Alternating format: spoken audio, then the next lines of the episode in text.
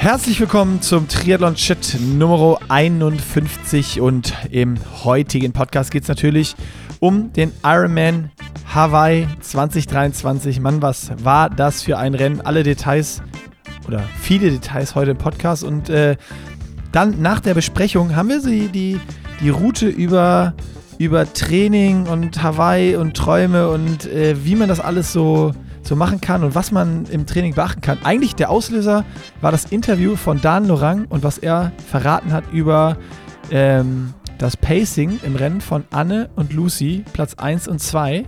Ähm, und das war ganz interessant. Und da haben wir dann noch eine super interessante Abbiegung Richtung Trainingstalk genommen. Und äh, das, hat mir, das hat mir gefallen, Nils. Und ich habe wieder was gelernt, was ich natürlich oft und immer falsch gemacht habe.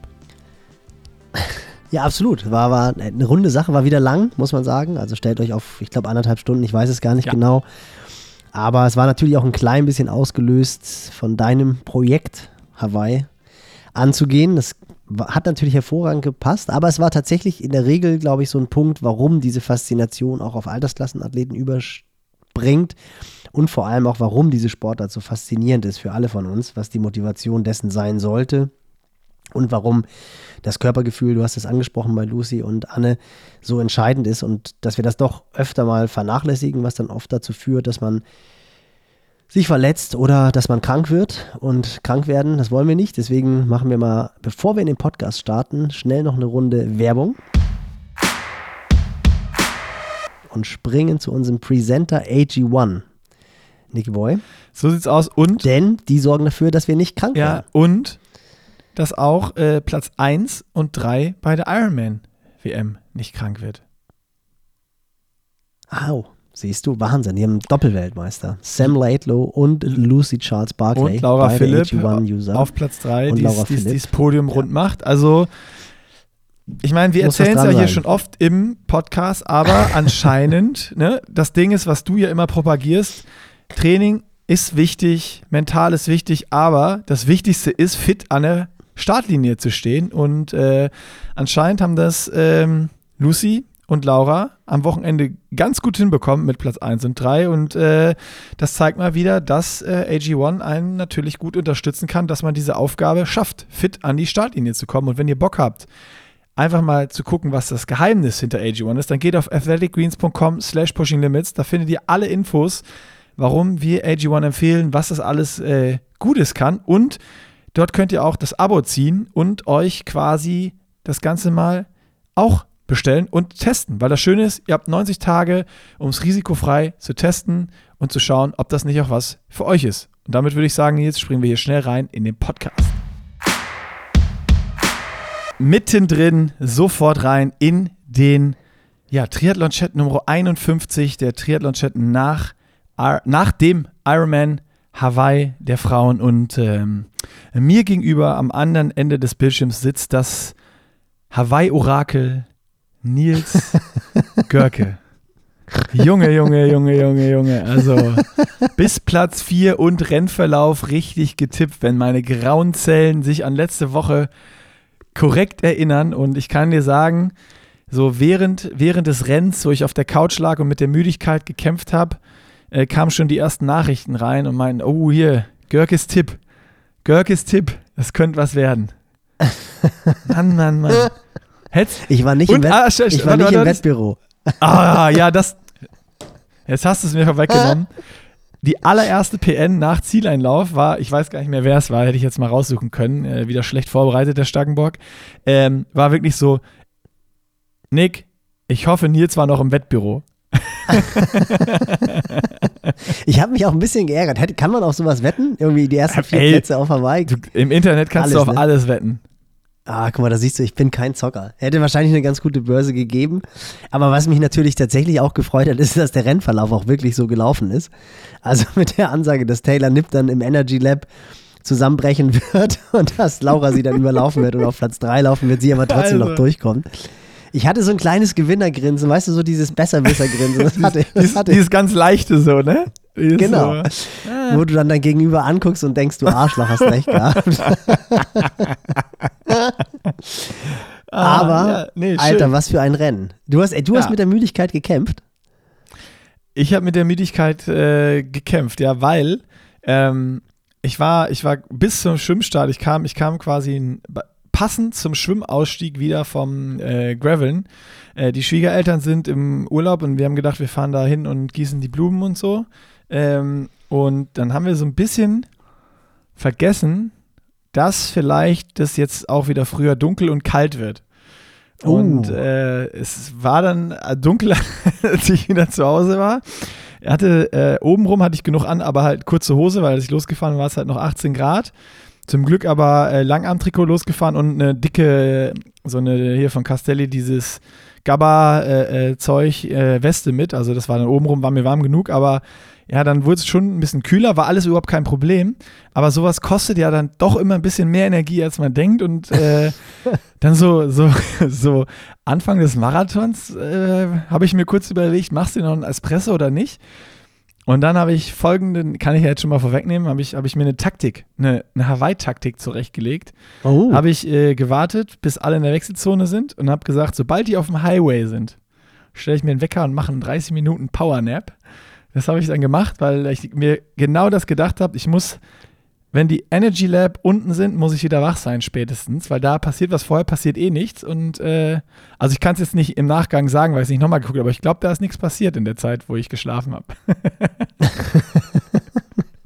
ja, aber schlau gemacht. Ist doch gut. Ja. Ja. Aber also ja, es ging, es ging nicht mehr. Es war entweder irgendwie Powernap oder ähm, ich verschlafe den Zieleinlauf und das wollte ich nicht, weil das Rennen hat ja schon, also als, als es in die Wechselzone ging, konnte man ja schon vorhersehen, dass da auf der Laufstrecke auf jeden Fall noch was passieren wird. Und äh, das wollte ich, das wollte ich nicht verpassen, natürlich, die Action. Und vor allen Dingen musste ich ja auch überprüfen, ob, ähm, ich nenne dich jetzt nur noch das, das Orakel, Orakel, recht hatte. Ob das Orakel recht hatte, genau. Ja, ja, ja so mir war es halt, glaube ich, das, dick, das dicke Grinsen, was mich wachgehalten hat. Wobei ich vorher tatsächlich auch gedacht habe. Nee, ich bin, ich bin gefahren. Oh. Ich habe nur gemixt. Ich habe ganz früh eingetrunken und dann, weil ich am Freitagabend, ich habe am Freitagabend mich mit dem Buddy getroffen und musste so ein bisschen Troubleshooting für ihn machen. Und das endet dann tatsächlich so, dass ich später im Bett war als gedacht. Es war jetzt auch nicht spät, spät. Es waren noch nicht zu viele Drinks. Es war so genau richtig. Aber ich war trotzdem ein bisschen müde, als ich am Samstagmorgen aufgewacht bin und habe gedacht, boah, das ist jetzt keine gute Voraussetzung, um in die Hawaii-Nacht zu gehen. Und habe dann auch gesagt, weißt nee, ich fahre. Was mir gerade einfällt? mir fällt gerade ein, das habe ich schon wieder vergessen. Aber das gehörte auch noch zu der Story. Ich war am Freitagabend auch noch los beim Kumpel, äh, der auch Vater geworden ist, äh, der einen auch auf seine Tochter ausgegeben hat zum Kindpinkeln. Ich weiß nicht, kennt man das bei euch? Macht man das da im, im ja, ja. in Hamburg auch? Ja, Kindpinkeln ja. und äh, eventuell war ich auch um zwei im Bett und hatte hatte so zwischen 20 und 30 Kölsch drin. Oh. ja gut, dann ist es sehr gut. Das war mir jetzt kurzzeitig, hatte ich das irgendwie vergessen. Das muss ein guter Abend gewesen sein. Ja. Hm? War's. genau. Habe ich letztens auch einen coolen, coolen Spruch gelesen, der gesagt hat, an die, an die Abende, an denen man nüchtern ist, an die Abende erinnert man sich nicht. man, erinnert, man erinnert sich immer die, an die Abende, die halt ein bisschen Action geladen waren. Ja gut, aber ich habe den ja jetzt vergessen. Ja, das ist mir schon klar, ich weiß. Aber trotzdem, in der Regel ist es ja tatsächlich so, dass die Abende, an denen man nüchtern ist, ein bisschen langweiliger sind als die. Leider ist es so. Aber gut. Nee, und ich war dann wirklich überrascht, dass ich doch, ich war auch fest davon überzeugt, wie gesagt, ich werde dann irgendwie früh müde, war dann aber sehr überrascht, dass ich doch ähm, überhaupt nicht mehr in der Müdigkeit zu kämpfen hatte, was aber natürlich auch so ein bisschen damit zu tun hatte, dass ich dann auch immer noch so die Athleten, die wir an die Startlinie gebracht haben, getrackt habe. Und das Rennen auch tatsächlich, ich fand es echt kurzweilig. Also, du hast schon recht, es ist jetzt nicht viel passiert, aber auch so dieser Move, wie Anne dann an Laura vorbeigelaufen ist, das war ja auch zu dem Zeitpunkt überhaupt nicht so klar, dass die tatsächlich so durchmarschiert, wie sie es dann getan hat. Das war ja äh, wirklich brutal. Also, und wir haben ja auch vorher gesagt, es wird irgendwie Zeit, dass der Laufrekord von Mirinda Careframer gebrochen wird und das hat auch alle ja wirklich hast du orakelt. Mhm. Das kann man eigentlich auch noch mit auf die Liste nehmen. Lecco gut, ich hätte, Mio, stimmt, ich hätte auf die Top 4 und auf die Marathonzeit Lecco Mio, Junge, du, du wärst ein gemachter Mann. naja, das kommt vom, hängt vom Wetteinsatz ab und da ich kein Zocker bin, hätte ich wahrscheinlich 10 Euro gesetzt oder so. Aber nee, das war schon, das war schon cool, dieses, dieser Move von Anne, als sie vorbeigelaufen ist an Laura und äh, dann halt auch, was echt faszinierend war, das hast du dann auch nicht gesehen, so dieses permanente Wiederaufbäumen von Lucy Charles. Das war ja tatsächlich so, die war ja auch schon auf dem Weg runter ins Energy Lab. Ist sie dann teilweise voll zusammengebrochen? Also es sah dann wirklich so aus. Hast du die Achillessehne und die Story gesehen von ihr? Oh, danach. Unfassbar. Wirklich, wirklich krass. Also für diejenigen von euch, die es nicht gesehen haben, sie hat ja im Interview erzählt, dass sie Probleme hatte mit der Wade schon die Tage vorher und mit der Achillessehne und dass es auch schon beim Loslaufen, glaube ich, wehgetan hat. Ab Kilometer drei oder vier oder so, glaube ich. Ja. Und sie hat auf die Uhr geguckt und hat halt gesehen, nee, ich laufe schnell, ich laufe sogar schneller, als ich laufen wollte. Also gibt es keinen Grund, langsamer zu werden oder aufzuhören. Ich ziehe das jetzt einfach durch. Und dann hat, äh, ich glaube, Triathlon Hour war es, oder? Der Podcast, den wir euch ja. auch immer wärmstens ans Herz legen. Die haben dann genau. ein Bild gepostet am Tag danach oder zwei Tage später, wo sie wirklich so eine krass geschwollene Wade hatte. Also alles rot. alles rot, wirklich sah und aus wie so ein wie so ein krasser Wespenstich irgendwie, also als wenn Ey, sie eine gute, Allergie hätte ja, ja, ja, und einen Wespenstich halt in die, in die Ferse bekommen hätte oder in die Sehne. Also wirklich, wirklich krass. Da siehst du aber halt auch echt tatsächlich mal, was die für ein, für ein Pain-Level haben. Ne? Also wie die sich Unfassbar. Und sie hat ja auch, also, also da stand auch drunter ja, dass sie mehrere Male wirklich nicht wusste, ob sie durchkommt und ans Aufhören gedacht hat. Ne? Also in Führung ja. liegend. Weil ja, auch die Schmerzen so, so krass waren. Und wenn du dir jetzt überlegst, ey, die ist auch, die ist unter drei Stunden gerannt. Ja, 2, mit unfassbar Pain. Mit dem Radfahren vorher. In der Hitze, in der Schwüle von Hawaii, das war ja auch die ganze Zeit ein Thema, dass es äh, nicht bedeckt, wie vorausgesagt war, sondern dass es irgendwie schon am Anfang des Radfahrens richtig heiß wurde. Ähm, boah, also das ist einfach absolut beeindruckend, was die, was die, was die Frauen da aus Parkett gezimmert haben. Und ich finde immer so, das ist schon beeindruckend, wenn du das siehst und wenn du dann noch so eine Story danach siehst, ist so unfassbar wie krass das manchmal ist. Und übrigens, Nils, das hat mir auch drei oder vier Leute geschrieben. Äh, die Theorie von mir geht weiter. Wenn du keine optimale Vorbereitung hast, Sam Laidlow, Lucy Charles, dann gewinnst du die großen Dinger. Äh, diese Saison zieht sich das durch. Dann Danny Rief in Rot, also alle, die vor großen Rennen keine gute Vorbereitung hatten, haben das Ding Fred Funk nach, nach Fred seinem Funk. Radsturz da in Rot, wo er dann St. Pölten, war das vor St. Pölten oder was war das? Egal, Weichsee, glaube ich. Irgendein Rennen, was er danach gewonnen hat. Weichsee. Weichsee, genau. Ja. Ja, also unglaublich. Was ich faszinierend fand daran, war die Tatsache, dass, sie, dass du es am Laufstil überhaupt nicht gesehen hast. Also normalerweise ist es ja so, dass wenn du dann wirklich Schmerzen hast, du irgendwann anfängst zu humpeln oder dass halt irgendwie keine Ahnung, das ganze System halt unrund wird. Und das hast du bei ihr halt überhaupt nicht gesehen. Was man halt gesehen hat, ist, dass sie teilweise wirklich stilistisch zusammengebrochen ist, also einfach das Ganze nicht mehr halten konnte und du wirklich gedacht hast, boah, jetzt bricht sie ein. Und dann hat sie es aber tatsächlich immer wieder geschafft, sich zu resetten und halt einfach wieder zurückzukommen, sich quasi groß zu machen, wieder den Oberkörper aufzurichten, wieder einen langen Schritt zu machen, die Ferse wieder hochzubringen. Also das fand ich, da waren so zwei, drei Szenen, wo sie auf einmal auch wirklich überhaupt nicht mehr angefährst hat, also wo die Ferse so fünf bis zehn Zentimeter vom Boden hochkam. Also sah, gedacht, sah aus wie bei mir dann. ja. Ein klein bisschen, genau. Wobei, so schlimm war es dann aber, aber, es war, also es war wirklich so, wo man gedacht hat, boah, jetzt, jetzt hat sie gerade keinen Vortrieb und dann auf einmal ist die Ferse wieder hochgekommen. Also das muss wirklich so ein richtiges mehrfaches Sterben und äh, Wiedergeboren werden gewesen sein bei ihr. Also das war wirklich sehr, sehr, sehr beeindruckend. Und was bei Anne halt krass war, war wirklich so zu sehen, wie sie das Ding halt einfach vom ersten bis zum letzten Meter wirklich stilistisch perfekt durchgelaufen ist. Auch bei Laura, die ja am Anfang unglaublich stark aussah. Und interessanterweise fand ich auch ein sehr gutes Kommentar von Philipp, der dann, Philipp Seib, der dann irgendwann auch gesagt hat, das Interessante wird sein zu sehen, wer auf den letzten zehn Kilometern halt auch von der Rumpfmuskulatur her das Ganze aufrecht halten kann. Und da hat man dann nachher auch bei Laura gesehen, dass sie da halt auch echt am struggeln war. Also gerade so der Zieleinlauf, klar, da lässt du dich dann natürlich auch gehen, weil du weißt, du hast es geschafft. Und ihrer war ja auch sehr, sehr emotional, wie sie gesagt hat, dass sie es endlich geschafft hat, aufs Treppchen zu kommen nach zwei vierten Plätzen.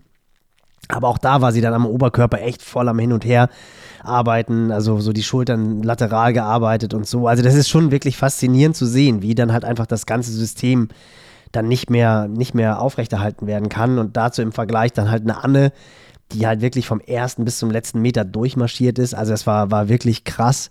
Und Taylor Nipp natürlich auch. Ich meine, das war ja wirklich dieses Drama, ich weiß nicht, ob du es mitbekommen hast, mit ihrem Anzug, wo ich dann auch gedacht habe, was machen die jetzt, wenn die den Anzug nicht zumacht, ob sie sie dann wirklich, weil dieser US-Amerikaner, der wurde ja echt disqualifiziert, der dann mit offenem, mit offenem äh, Reißverschluss durchs Ziel gelaufen ist. Ich weiß nicht, ob der nur eine Zeitstrafe bekommen hat oder ob der wirklich disqualifiziert wurde beim 73-Rennen. Das war doch so, ging doch auch so durch die Presse vor ein paar oh, Wochen oder vor ein paar Monaten.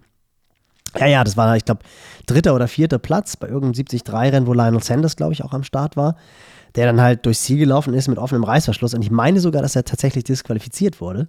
Und da habe ich gedacht, ey, was machen die jetzt, wenn eine US-Amerikanerin an vierter Stelle liegen und dann halt auch noch die US-Amerikanerin gerade. Aber sie hat es ja noch hinbekommen. Aber äh, da war dann auch wirklich ganz klar, spätestens fünf, sechs Schritte nach der Ziellinie wird die nicht mehr aufrecht stehen. Und das war, also Halleluja, ist die tief gegangen. Also gehen sie alle, aber bei ihr war das, glaube ich, wirklich, wirklich grenzwertig. Ähm, also un, unfassbar. Und wieder mal ein Riesenkompliment an Dan Lorang, der ja nicht nur Platz 1 und 2, Lucy Charles und Anne Haug, sondern auch, und das hat mich tierisch gefreut, Sarah True, ich bin ja ein riesen Sarah True-Fan, die ja auch achte, meine ich, achte oder neunte geworden ist. Und die ja nebenbei mittlerweile, also Nick, hör gut zu, studiert, Mutter ist, also auch keine professionellen Bedingungen mehr hat. Und dann halt Frankfurt gewinnen und auf Hawaii in die Top 10. Das ist schon wirklich sehr, sehr, sehr beeindruckend. Also ja, war wirklich ein cooles Rennen. Also hat eigentlich alles gehalten, was es versprochen hat. Ähm, sensationell. Also wirklich, wirklich cool.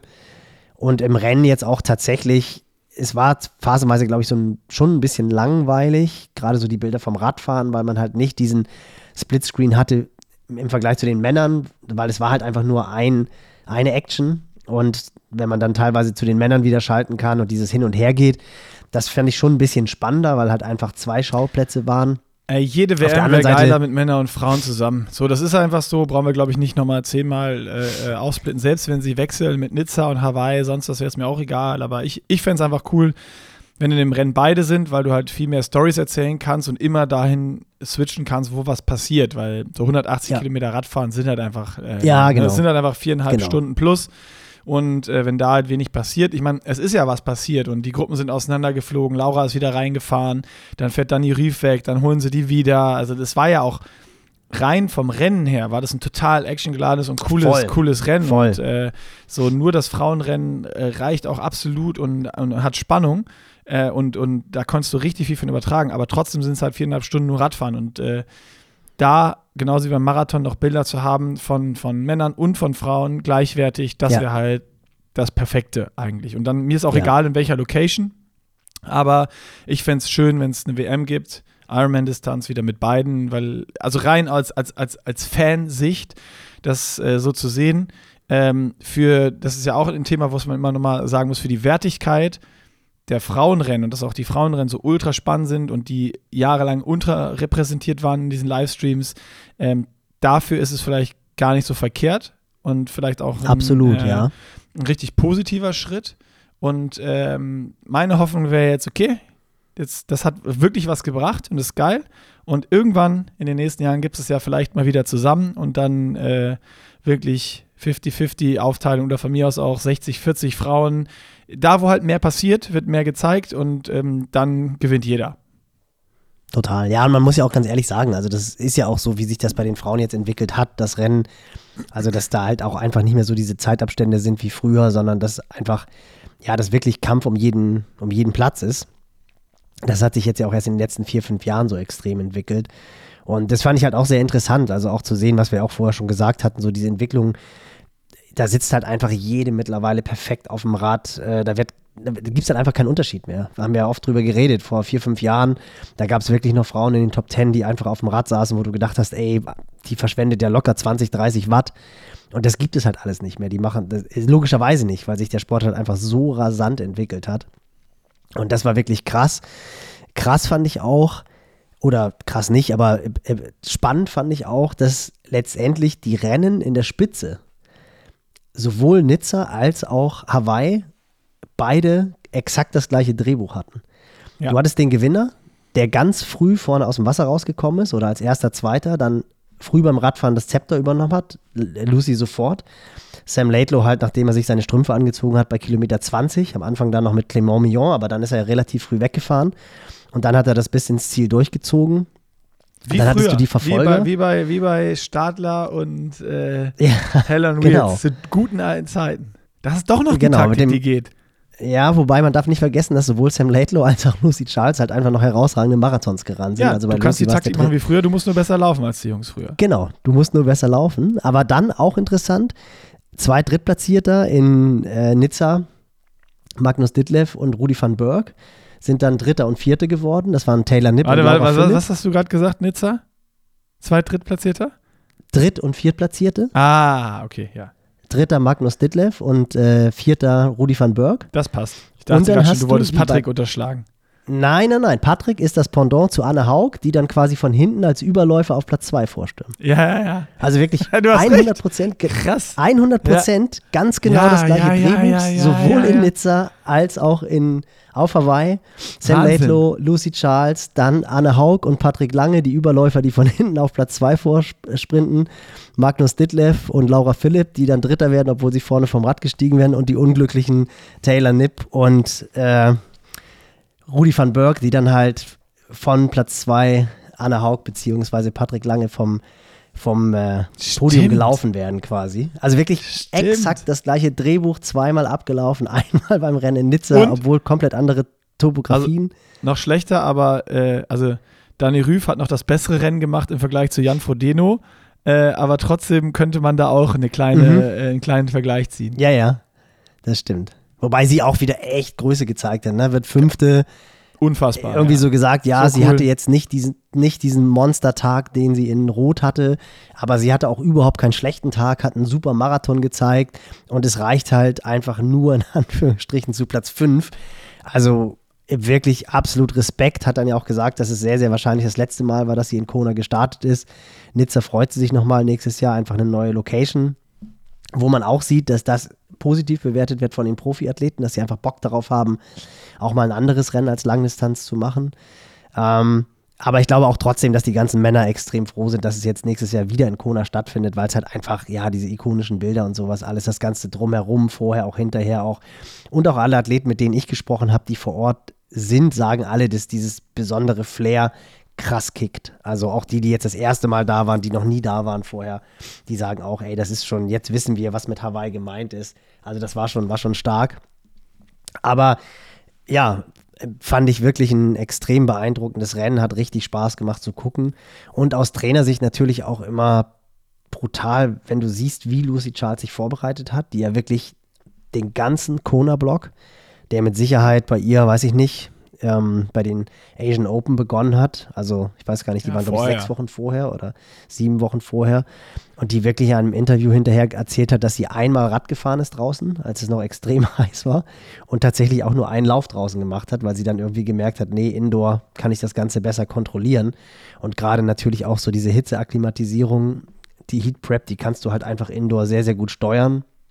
Sie hat auch erzählt, dass sie bei fast keinen Einheiten Ventilator benutzt hat, also wirklich einfach alles ähm, ja, innen drin trainiert hat. Sie hatte auch gesagt, sie will mal gucken, wie das Ganze funktioniert, wenn ihr so das heimatliche Umfeld doch irgendwie zu schwierig vorkommt, weil sie hat gesagt, das ist halt schon asozial, wenn irgendwie die Familie zu Besuch kommt und du liegst da total platt auf dem Sofa und sagst dann irgendwann um acht, ich gehe jetzt schlafen, damit ich morgen früh wieder trainieren kann.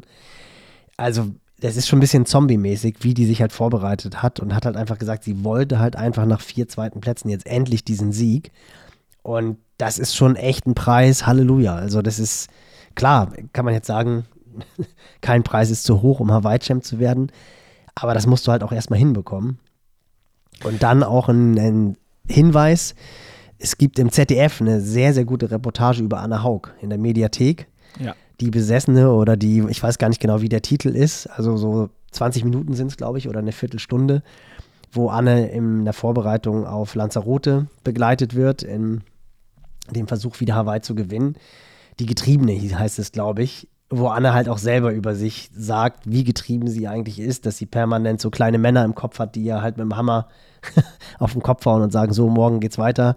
Und wir trainieren weiter, die dann auch nochmal erzählt hat, wie happy sie ist, wenn sie da alleine in, auf Lanzarote trainiert im Club La Santa, dass sie überhaupt nicht einsam ist, weil ja alle denken, ey, das ist doch das Einsamste, was es gibt, aber für sie ist das halt so der ultimative Zustand des Glücklichsein, was ich zum Teil sogar nachvollziehen kann, weil ja diese mönchsartige Arbeit, Schwimmen, Radfahren, Laufen, ein bisschen Kraft oder nicht ein bisschen Krafttraining, Krafttraining, Essen und Schlafen, das ist ja schon auch etwas, wenn dich das 100% erfüllt, es geht ja eigentlich gar nicht einfacher.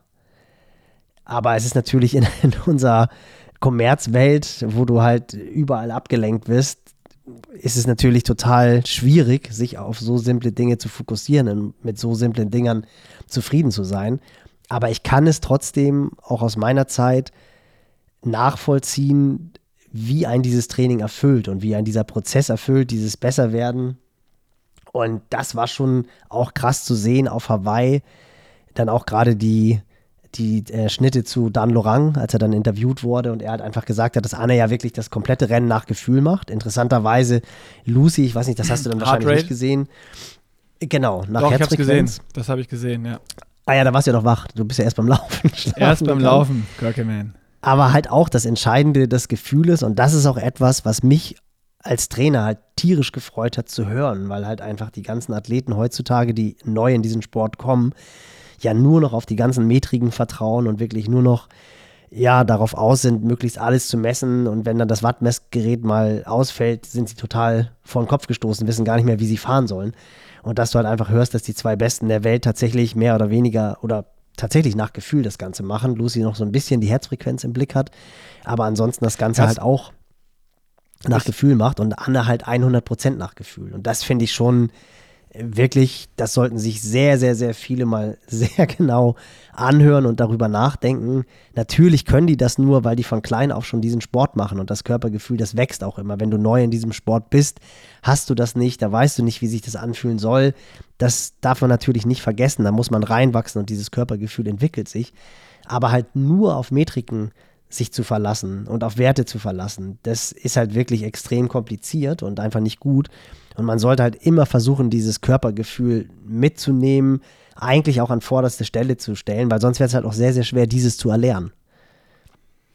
Das äh, ist, also ich fand das auch super spannend, was ähm, Dan gesagt hat und auch bei Lucy, was er noch ergänzt hat. Ähm, so dieses Ding gerade auf Kona, dass sie da noch mehr auf die Herzfrequenz äh, achtet, weil du ja einfach die Hitze hast, ne? dass du auch da, äh, oder die Herzfrequenz ist ja auch eine gute Metrik, äh, um zu schauen, wie, wie entwickelt sich so ein bisschen der Puls. Geht er durch Ermüdung ja, runter Körper, irgendwie oder mhm. geht die Körperkerntemperatur hoch und du hast einen erhöhten Puls irgendwo, also dass du dann auch schnell siehst, okay, überziehe ich hier gerade vielleicht ein bisschen. Ähm, und hast so ein bisschen noch Einsteuerungsgröße, aber verlässt dich schon ähm, auf dein Gefühl irgendwie. Und äh, ich hatte das in, bei der Challenge Rot, hatte ich es auch. Beim Laufen hätte ich auch die Uhr wahrscheinlich besser weggelassen. Ähm, weil ich mich dann viel zu sehr wieder auf immer diesen Kilometer, immer wenn die piept, fokussiert habe und geguckt habe, was laufe ich da und ah, jetzt ein bisschen zu schnell, muss ich langsamer oder ja, ich, fühlt sich locker an, aber ich laufe zu schnell. Du machst dir auch Gedanken und wenn du dann, das hatte ich dann auch in Rot, äh, immer denkst so, ja, ich, ich laufe jetzt eigentlich zu schnell oder so, wie es laufen sollte und es fühlt sich auch gut an.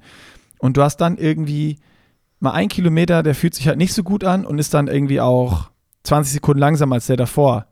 Das zieht dich mental für die nächsten fünf Kilometer auch sofort runter und in irgendein Loch. Und auch gerade beim Radfahren hatte ich das in Ingolstadt, ähm, wo es dann so kalt war und so. Also die äußeren mhm. Umstände waren ja einfach komplett extrem und natürlich fährst du da nicht die gleichen Werte wie bei Idealbedingungen einfach. Ne? Also wenn die ganze Muskulatur kalt und hart ist, kannst du nicht so fahren, als wenn es äh, 20 Grad oder 22 Grad Sonnenschein und geilste Bedingungen sind. Und dann gucke ich runter auf meine Uhr und sehe, ich fahre halt 1500 weniger als gedacht. Aber in dem Moment, in dem Wettkampf, habe ich den Transfer und nicht hinbekommen, dass es natürlich logisch ist aufgrund des Wetters, ähm, und, und hab mir da, oh, scheiße, überhaupt nicht in Form, läuft nicht und sofort machst du dich runter. Ne? Und das natürlich im Rennen, wenn du da in so, also sieht man ja auch an Lucy, dass sie mit so Schmerzen den Marathon dann durchläuft. Also wie viel Psyche auch im Rennen eine Rolle spielt und nicht nur, ja. also Psyche spielt ja im Rennen viel mehr eine Rolle als jede, jeder Datenpunkt, der dir auf deinen, deinen Uhren angezeigt wird oder auf deinem Tacho angezeigt wird und äh, das war ja damals bei den Railats schon so, dass sie den SRM hinter an die Sattelstütze hat. Andi Rail hat den immer äh, äh, montiert. Es gibt ja auch diese Bilder, die jeder kennt. Ähm, also es gibt so viele Beispiele von den besten Profisportlern der Welt, dass sie im Rennen auf ihr Gefühl oder halt auf eine Metrik wie Herzfrequenz oder sonst was vertrauen. Äh, und natürlich gibt es auch welche, die irgendwie alles auswerten und die, die äh, im Rennen immer auf ihren Tacho schauen und das damit auch die Besten der Welt sind. Also ist jetzt nicht so, dass das nicht geht oder sonst was, aber du musst halt deinen Körper so gut kennen und auch in verschiedenen Situationen. Äh, und ich hatte allein letztes Jahr, wo wir dann mal wieder ja, dieses Projekt gemacht haben, habe ich halt ganz viele Situationen gehabt, wenn ich jetzt zurückdenke und reflektiere, wo gerade im Rennen diese Daten eher negativ waren. Für mich persönlich. Es kann ja für jeden irgendwie ja. unterschiedlich sein. Und ähm, ich musste lustigerweise genau, wo du es gerade angesprochen hast, ist mir wieder hochgekommen, als dann das gesagt hat in diesem Interview, genau dann kamen mir diese Gedanken, ein paar Minuten danach irgendwie. Also es ist krass, was sowas auslöst, wenn du das hörst, äh, dass jetzt irgendwie Lucy nur mit Herze kennst. Und habe ich da echt lange dran rumgedacht und gesagt, ja, ey, das ist voll smart. So, da habe ich gar nicht drauf geachtet. Auch in Rot geht der Puls irgendwie hoch beim Laufen. Und du denkst so, ja, ich muss jetzt aber die Pace halten. Und äh, hätte ich da vielleicht einfach das R gesehen und wäre 10 Sekunden pro Kilometer langsamer gelaufen, wäre ich vielleicht bis Kilometer 35 durchgelaufen und hätte nicht schon bei 25 den Hammer bekommen. Äh, und auf einmal machst du am Ende 5 bis 10 Minuten schneller in der Endzeit, weil du 10 Kilometer äh, eine schönere Pace durchgelaufen bist. Oder äh, noch dich mehr auf die Technik konzentriert hättest, anstatt auf die Uhr zu gucken, wie die Pace denn ist und hochzurechnen, wie lange du noch hast, bis zu welcher Zeit und, und solche Parameter. Ne? Also ich für mich kann sagen, wenn ich da jetzt zurückblicke, da, das war echt ein, ein, ein Riesenfehler, den ich gemacht habe, mich auf diese Metriken zu, äh, zu, konzentrieren und auch auf so Zeiten dann versuchen hochzurechnen, was eh nicht mehr klappt in einem Rennen, anstatt sich dann einfach auf sich, sein Körpergefühl und vor allen Dingen, was du jetzt auch gerade gesagt hast, eben nochmal, auch so, das war der zweite Trigger gerade bei mir, äh, die Lauftechnik wie bei Lucy. Weißt du, wenn du merkst, es sagt zusammen, es wird schwer, das erste, was du machen musst, ist ja eigentlich, dass du dich nur auf deine Lauftechnik konzentrierst. Ja. Arme mitnehmen, Kniehub, anfersen, leichte Vorlage, so dass du einfach nur diese Dinge immer wieder durchgehst im Kopf. A, lenkt es gut ab und B, wenn du das machst, rennst du automatisch schon wieder fünf Sekunden schneller auf einen Kilometer. Oder zehn. Ja, Minimum. Ja, eher 10 bis 15, genau. Aber das ist halt auch generell das, glaube ich, was so den, den Champ vom Trainingsweltmeister unterscheidet. Oder halt auch einfach Athleten, die halt dann es schaffen, im Wettkampf ihr Optimum abzurufen. Dass halt einfach die Athleten, die, du hast es gesagt, wenn du kein Racer bist und du kommst das erste Mal in diese Negativspirale rein, das können ja zig Gründe sein. Deswegen sage ich auch vielen Athleten, dass sie beim Schwimmen, gerade wenn Schwimmen so ein bisschen diese Angstdisziplin ist, dass sie am besten gar nicht erst auf die Uhr gucken sollen und das gar nicht rausstoppen sollen, weil dann ist es manchmal so, du spekulierst irgendwie darauf, eine Stunde fünf zu schwimmen und du weißt ja gerade beim Schwimmen eigentlich nie, ob die Schwimmstrecken exakt abge abgesteckt sind. Das kann ja einfach mal sein, dass eine Boje aufgrund der Windverhältnisse 50 Meter zur Seite geweht wird und schon schwimmst du 100 Meter mehr, weil du um diese Boje rumschwimmen musst und dann schwimmst du halt auf einmal anderthalb Minuten langsamer, als du es eigentlich geplant hast, weil du 3,9 und nicht 3,8 geschwommen bist. Das weißt du ja beim Rennen nicht. So, und es ist oftmals so, dass dann halt die Athleten irgendwie aus dem Wasser rauskommen spekulieren mit einer 1,5, sehen aber, sie sind eine 1,10 geschwommen und schon hat das Rennen so einen negativen Touch, bevor es eigentlich richtig begonnen hat. Mhm. Und wenn du halt erstmal in so eine Negativspirale reinkommst, ist es halt wahnsinnig schwer für viele dann wieder sich positiv, positiv zu konditionieren. Und das ist halt das, was die Top-Athleten oder die Athleten, die halt einfach ihre Trainingsleistung abrufen können oder teilweise sogar im Wettkampf über sich hinauswachsen können, dass sie halt immer wieder diesen Reset-Button drücken und sich gar nicht davon beeinflussen lassen, was schon passiert ist, sondern sich immer auf das fokussieren, was noch passieren wird oder auf das, was gerade passiert. Du hast es gesagt mit der Lauftechnik. Wenn ich dann halt einfach merke, hey, komm, was ist hier eigentlich gerade los? Warum laufe ich so langsam? Und ich merke, dass mein Kopf ganze Zeit nach unten guckt, dass ich überhaupt nicht mehr hochkomme, überhaupt nicht mehr aufgerichtet bin, in der Hüfte total klein bin und ich dann wieder sage, nee, ich gucke nach vorne, ich richte mich wieder auf, werde wieder hochgezogen dann laufe ich halt ganz schnell 10, 15 Sekunden schneller pro Kilometer und dann bin ich aus dieser Negativspirale auch wieder draußen und fühle mich auch wieder positiv und fühle mich wieder gut und kann halt in so eine Positivspirale reinkommen. Und natürlich hast du im Ironman, das ist ja das Faszinierende daran, dass du permanente Auf und Abs hast. Aber dieses, sich von diesen Ups nicht negativ beeinflussen zu lassen, das ist letztendlich das, was es ausmacht und dann halt aufs nächste Hoch wieder zu warten. Natürlich immer mit dem Wissen, bin ich gerade gut verpflegt, kühle ich mich gerade richtig runter, habe ich genug Energie zu mir genommen, ist alles in Ordnung, bin ich entspannt in der Technik, habe ich eine gute Position beim Radfahren, habe ich einen guten Druck und sich dann halt wieder in diese positive Spirale zu begeben. Und das ist ja auch das, was das Ganze so faszinierend macht. Und das Interessante ist ja auch, dann bin ich fertig, je konzentrierter du bist und je mehr du dich auf diesen Moment fokussierst, desto schneller ist das Rennen ja auch vorbei. weil du halt einfach die ganze Zeit im Moment bist. Das ist ja das Faszinierende daran. Dann bist du auf einmal im Ziel und denkst, boah, wie habe ich das jetzt eigentlich gemacht, weil du es halt wirklich geschafft hast, permanent dich auf die Situation zu konzentrieren. Und ich glaube, das ist auch so das höchste der Gefühle. Und dann ist es auch letztendlich relativ egal, wie schnell das Rennen war oder wie die Platzierung war. Wenn du es wirklich schaffst, immer im Jetzt und hier zu bleiben und immer das Optimum aus der Situation zu machen, dann hast du halt das Perfekte an dem Tag rausgeholt und dann gibt es hinterher auch nichts mehr zu lamentieren. Und was der Tag dann gebracht hat, ja, das hängt dann halt mit der Tagesform ab oder mit der Vorbereitung. Und äh, das war ja auch sehr faszinierend bei Lucy im Nachgang zu hören, dass sie halt einfach gesagt hat, dass sie zum Beispiel auch schneller gefahren ist, als sie eigentlich gedacht hat, also auch was die Werte anbelangt. Das war so ein bisschen wie Jonas Winnegaard bei diesem legendären Zeitfahren bei der Tour de France, wo er gesagt hat, ich bin Werte gefahren, die kriege ich eigentlich gar nicht hin. Und nochmal der zweite Presenter hier und äh, wie ihr wisst, ich nenne den Namen und dann wisst ihr sofort, wer der Experte ist. Curex wieder hier in der zweiten Werbung, unser ähm, zweiter Werbepartner. Und es gibt keinen größeren Curex-Experten als Nils Görke, Mann der ersten Stunde der Einlagen. Und ich habe sie jetzt auch wieder rausgeholt. Ich hab's, äh, ich werde es erzählen.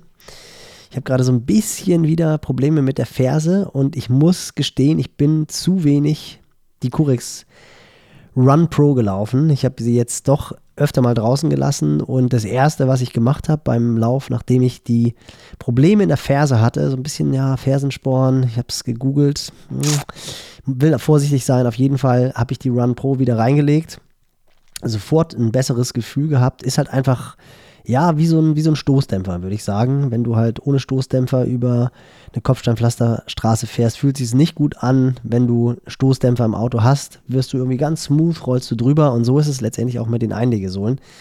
Hat sich auch gleich besser angefühlt, hatte keine Probleme nach dem Lauf. Das ist ja manchmal so ein bisschen dieses Proof of Concept, dass es funktioniert. Ob es jetzt wirklich an den Sohlen liegt oder ob es Psyche ist, sei dahingestellt. Es gibt extrem viele, die halt einfach darauf schwören. Ich bin auch einer davon absolute Entfernung, Empfehlung meinerseits, die Run Pro von Curex, wenn ihr halt einfach zusätzlich noch so ein paar Kilometer mehr schruppen wollt, was ja bei vielen jetzt im Winter der Fall ist. Oder wenn ihr wieder anfangen wollt, wie ich, dann, ne, wir reden heute auch im absolut. Podcast drauf, wie wichtig es ist, langsam wieder einzusteigen und nicht irgendwie mit Vollgas und äh, zu schneller Pace, weil man die früher mal gelaufen ist. Also ist ja heute auch ein großes Thema. Das heißt, das passt auch sehr, sehr gut dazu. Auch für alle, die wie ich sind, mal viel trainiert haben, dann wieder wenig und dann wieder einsteigen, macht das auch sehr viel Sinn, darauf äh, zu achten, auf den extra Stoßdämpfer. Genau, und das Schöne ist, es ist halt nicht so eine Einlage, die wie orthopädische Einlagen so einen Impact hat, dass ihr euch halt auf einmal wirklich so unrund fühlt und dass ihr das Gefühl habt, ihr werdet irgendwie in einen Laufstil reingedrückt, der nicht euer ist, sondern es gibt die Low, es gibt die Mat und es gibt die High. Das könnt ihr auch ganz einfach testen, welches für eure Fußform genau das Richtige ist. Die legt ihr rein und ihr habt nicht das Gefühl, dass ihr eine Einlage drin habt, sondern ihr habt einfach das Gefühl, dass ihr so ein bisschen mehr Support habt, dass das Abrollverhalten, wie gesagt, so ein bisschen ja, unterstützt wird. Absolute Empfehlung unsererseits, meinerseits die Run Pro von Curex. Und zu finden ist das Ganze unter curex.com slash pushing limits und äh, ist natürlich auch in Show Notes verlinkt. Wenn ihr unter über curex.com slash pushing limits geht, die Sohlen in den Warenkorb ballert, bekommt ihr noch automatisch 5% abgezogen und damit äh, ist alles gesagt und hier geht's weiter mit dem Podcast. Guter, guter Punkt. Ich habe genau da eine Frage weil, wenn ich jetzt gerade so durchgehe, auf was ich gerade nochmal gesagt habe, was du jetzt gerade gesagt hast, hast du Athleten, die du bewusst irgendwie nicht nach Pace und Watt trainieren lässt, sondern zum Beispiel nach Herzfrequenz oder Gefühl? Weil, also, um die Frage so ein bisschen äh, vielleicht noch umzumünzen, ich habe gerade überlegt, wäre es für mich vielleicht als Typen, weil ich lasse mich sehr schnell beeinflussen von diesen Werten. Auch wenn es gut läuft, laufe ich dann auch manchmal, wenn ich mich dann gut fühle, noch schneller. Und wenn ich, also als Beispiel, ich laufe jetzt 8 mal 1000 und die ersten drei fühlen sich so gut an, dann laufe ich den vierten einfach noch schneller und bin aber beim fünften dann so kaputt, dass ich den siebten und achten gar nicht mehr hinkriege, sondern abbrechen muss. Genauso geht es aber auch andersrum manchmal, wenn es dann der, wenn der zweite nicht läuft und schon anstrengend ist und ich die Pace, die ich laufen will, eigentlich nicht halte, dann wird es für mich hart, überhaupt die Einheit durchzuziehen, weil ich denke, ja, heute läuft es eh nicht. So, und wenn ich jetzt einfach sage, ich habe eine Pace-Vorgabe oder eine Herzfrequenz-Vorgabe zwischen äh, 150 und 160 für die Intervalle und achte nur darauf und was da am Ende für die Zeit rauskommt, ist äh, sekundär, ähm, weil das auch Vorermüdung, Stress am Tag, Arbeitsbelastung, Schlaf etc. pp. mit, mit reinspielt. Und die Herzfrequenz ist ja so, man sagt immer, man kann damit nicht so gut steuern, weil auch ja Stress, Schlaf und sowas auch da reinspielt, aber am Ende zeigt die ja auch gut oder spiegelt gut die Leistungsfähigkeit an dem Tag da. Das heißt, wenn ich viel Stress hatte auf der Arbeit, ist die Herzfrequenz auch höher, ja, aber dann wird es für mich auch schwerer, weil ich eine Vorbelastung hatte durch so Stress, die Pace zu laufen, die ich will, soll, was auch immer. Also, und ich stelle mir gerade die Frage, bin ich zum Beispiel persönlich ein Athlet, für den das Sinn machen würde, auch so Pace und Herzfrequenz mal nicht komplett, aber halt für, für auch einen großen Teil oder wenn ich weiß, ich trainiere gerade viel und habe viel Stundenumfang oder so, beiseite zu schieben und über nur Gefühl oder Herzfrequenz und Gefühl oder über so eine Steuerungsgröße zu gehen und dann halt da die Frage, hast du irgendwie Athleten, wo du das so umsetzt oder hat man das als Coach kaum in der, in der Steuerung aktuell? Doch, doch, doch, doch, habe ich. Und das ist ja letztendlich auch das, was du als Trainer versuchst, was ja eigentlich das, das ist, was halt die erfahrenen Athleten, gerade auch wenn sie länger mit dir zusammenarbeiten, weil sie halt wissen, was du mit der Einheit bezwecken willst oder was natürlich auch dann wieder ein Griff an die eigene Nase ist, was das Briefing der Einheit anbelangt, was halt ähm, remote natürlich schwieriger ist, dass du dem Athleten bewusst klar machst, was mit der Einheit gemeint ist. Und da hast du natürlich, du erinnerst dich zum Beispiel, wenn wir VO2 Max Intervalle gefahren sind, dass dann zum Beispiel auch drin steht, dass am Ende der Blöcke, sagen wir mal, wir fahren jetzt klassisch 8 mal 30, 30, der Puls nicht höher sein sollte als Schwellenbereich. So, und dann weißt du im besten Fall, was dein Schwellenpuls ist. Bei mir ist es irgendwie so 155 bis 160. Und wenn ich dann halt sehe, ich bin am Ende des der 3x8, 3x30, 30 bei 161, dann ist es schon so ziemlich an der oberen Kante. Dann kann ich schon überlegen, ob ich im zweiten Durchgang vielleicht so minimal schon reduziere die Intensität, dass ich vielleicht mhm. 5% runtergehe. Oder ich gucke halt, okay, den zweiten drücke ich noch irgendwie so durch. Wenn ich dann aber merke, der ist dann schon bei 165, dann weiß ich, okay, im dritten Durchgang gehe ich auf jeden Fall 5% runter mit der Wattleistung und fahre nicht 360, sondern fahre dann 345 oder 300. Das ist ja leichter gesagt als getan. Also ich, ich mich, tue mich mit sowas ganz schwer. Ist dann auch ja, so, aber dass das, immer, das ist ich, ich ziehe jetzt durch, ich, ich push jetzt durch. Ich, nee, will, ich habe ein ja Ziel. Dann weißt du, dann visualisierst ja, du dir irgendwie, ich, ich will ja irgendwie jetzt ein gutes Rennen machen und das und das und jetzt baller ich durch und das bringt mich richtig nach vorn. Ja, aber das ist ja, das ist ja das, was ich immer sage und das müsstest du eigentlich auch aus dem Jahr gelernt haben. Das ist ja zwei Dinge. Du willst ja einen Reiz setzen und der wird ja nicht dadurch gesetzt, dass du den Bereich jetzt optimal triffst, sondern dass du halt in diesen VO2 Max Bereich kommst. Und wenn du halt einfach siehst, dass aus welchen Gründen auch immer der Puls höher geht, dann ist halt in dem Moment auch schon der Reiz gesetzt. Dann muss ich keine 360 Watt fahren oder bei dir dann irgendwie 440 Watt fahren, sondern da reichen auch 420, weil der Trainingsplan beinhaltet ja nicht nur diese eine Einheit, sondern du sollst ja vielleicht am nächsten Morgen dann wieder auf die Rolle gehen und irgendwie eine Fat Max Einheit fahren oder du gehst am nächsten Morgen äh, ins Schwimmbad und hast eine Schwimmeinheit. Und wenn ich dann halt die VO2 Max Einheit durchziehe, dann fängt es ja schon damit an, dass ich so platt bin, dass die Schlafqualität darunter leidet und ich am nächsten Morgen nicht mehr so gut trainieren kann. Es geht erstmal immer nur darum, dass du den Reiz, den du setzen willst, setzt. Und den setzt du an dem Tag dann vielleicht nur mit 440 Watt und nicht mit 460 Watt. So, und das nächste ist, dass wenn du halt diese Mentalität hast, dass du sagst, okay, nee, ich ziehe das jetzt aber durch, im schlimmsten Fall den dritten Durchgang abbrechen musst und dann die Einheit aufhörst und das genau dazu führt, dass dann am Tag X, wenn es nicht läuft, du wieder in diese Spirale kommst und sagst, oh nee, jetzt läuft es nicht, eigentlich lasse ich mich jetzt gehen. Wohingegen, wenn du halt weißt, okay, ich reduziere jetzt den zweiten Block und fahre dann den zweiten und dritten Block mit Reduktion, fahre dann vielleicht keine 460 Watt, sondern fahre nur 440 Watt, gehe danach aber zufrieden ins Bett, stehe am nächsten Morgen zufrieden auf und zieh dann die Einheit, die geplant ist, eins zu eins durch. Entweder das Schwimmen oder halt die Fat Max Einheit. Dann weißt du, ey krass, ich habe vielleicht ein bisschen weniger liegen lassen gestern. Minimal, bin 5% runtergegangen. Was sind das schon? 30 Watt oder 20 Watt oder was auch immer. Aber ich ziehe die Woche so durch wie geplant. Und dann bist du genau bei diesem Punkt, wie es im Ironman mal vielleicht nicht so gut läuft, weil du gerade irgendwie auf gut deutschen Furz quer sitzen hast. Aber 10 Minuten später ist der draußen und dann fährst du wieder die Wattleistung, die du fahren willst. Also das ist, das, sind, das ist so das, wo es eigentlich schon anfängt und wo halt einfach die Top-Athleten, die natürlich permanent, und dessen muss man sich halt einfach auch bewusst sein, wenn ich an die Weltspitze will, und das sieht man ja bei einer Lucy Charles, die irgendwie vom Schwimmen kommt und wo natürlich das Bänder- und Sehnengerüst nicht so gut ist wie bei jemandem, der von klein auf schon irgendwelche Sportarten gemacht hat, wo er halt zu Fuß unterwegs war, also die Schwimmer haben halt öfter mal Probleme mit dem Bändersehnenapparat, dann ist es ganz klar, dass man beim Laufen bei ihr extrem aufpassen muss. Und das ist auch einer der Gründe, weswegen sie vermutlich dann öfter mal Ermüdungsbrüche hat, sei es in der Hüfte oder dann jetzt mal im Fuß, wobei das vielleicht auch eine Fraktur war, die sie sich in, in äh, Kraichgott zugezogen hat beim ins Wasser reinlaufen. Aber als Schwimmer muss man halt einfach aufpassen, was den Load anbelangt. Und der Weg zur Weltspitze, das ist halt immer so ein Riesenritt auf der Rasierklinge. Und je besser der Athlet wird, desto mehr Risiko muss der Athlet bereit sein, einzugehen. Und natürlich auch der Trainer, der muss dann auch, und das ist ja auch cool, Lucy Charles hat, hat ganz klar gesagt, nach der Verletzung hat sie gesagt, Dan, ich will so viel trainieren, dass ich dieses Rennen gewinnen kann. Und wenn mein Körper vorher auseinanderbricht, dann schaffe ich es halt nicht, an, die Startlinie zu an der Startlinie zu stehen.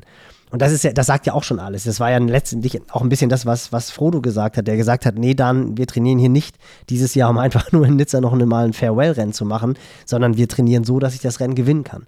Ob es dann klappt, hat man bei Frodo gesehen. Das sei dahingestellt. Das ist ja das Faszinierende an dem Sport. Aber der Profisport ist halt ein absoluter Ritt auf der Rasierklinge.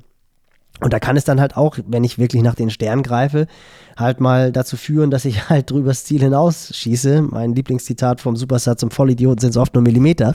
Das trifft halt auch in der Vorbereitung zu. Aber dessen muss man sich halt immer bewusst sein. Aber der Schlüssel letztendlich ist es immer, das Training nicht nur auf die Einheit zu fokussieren, sondern immer den ganzen Block.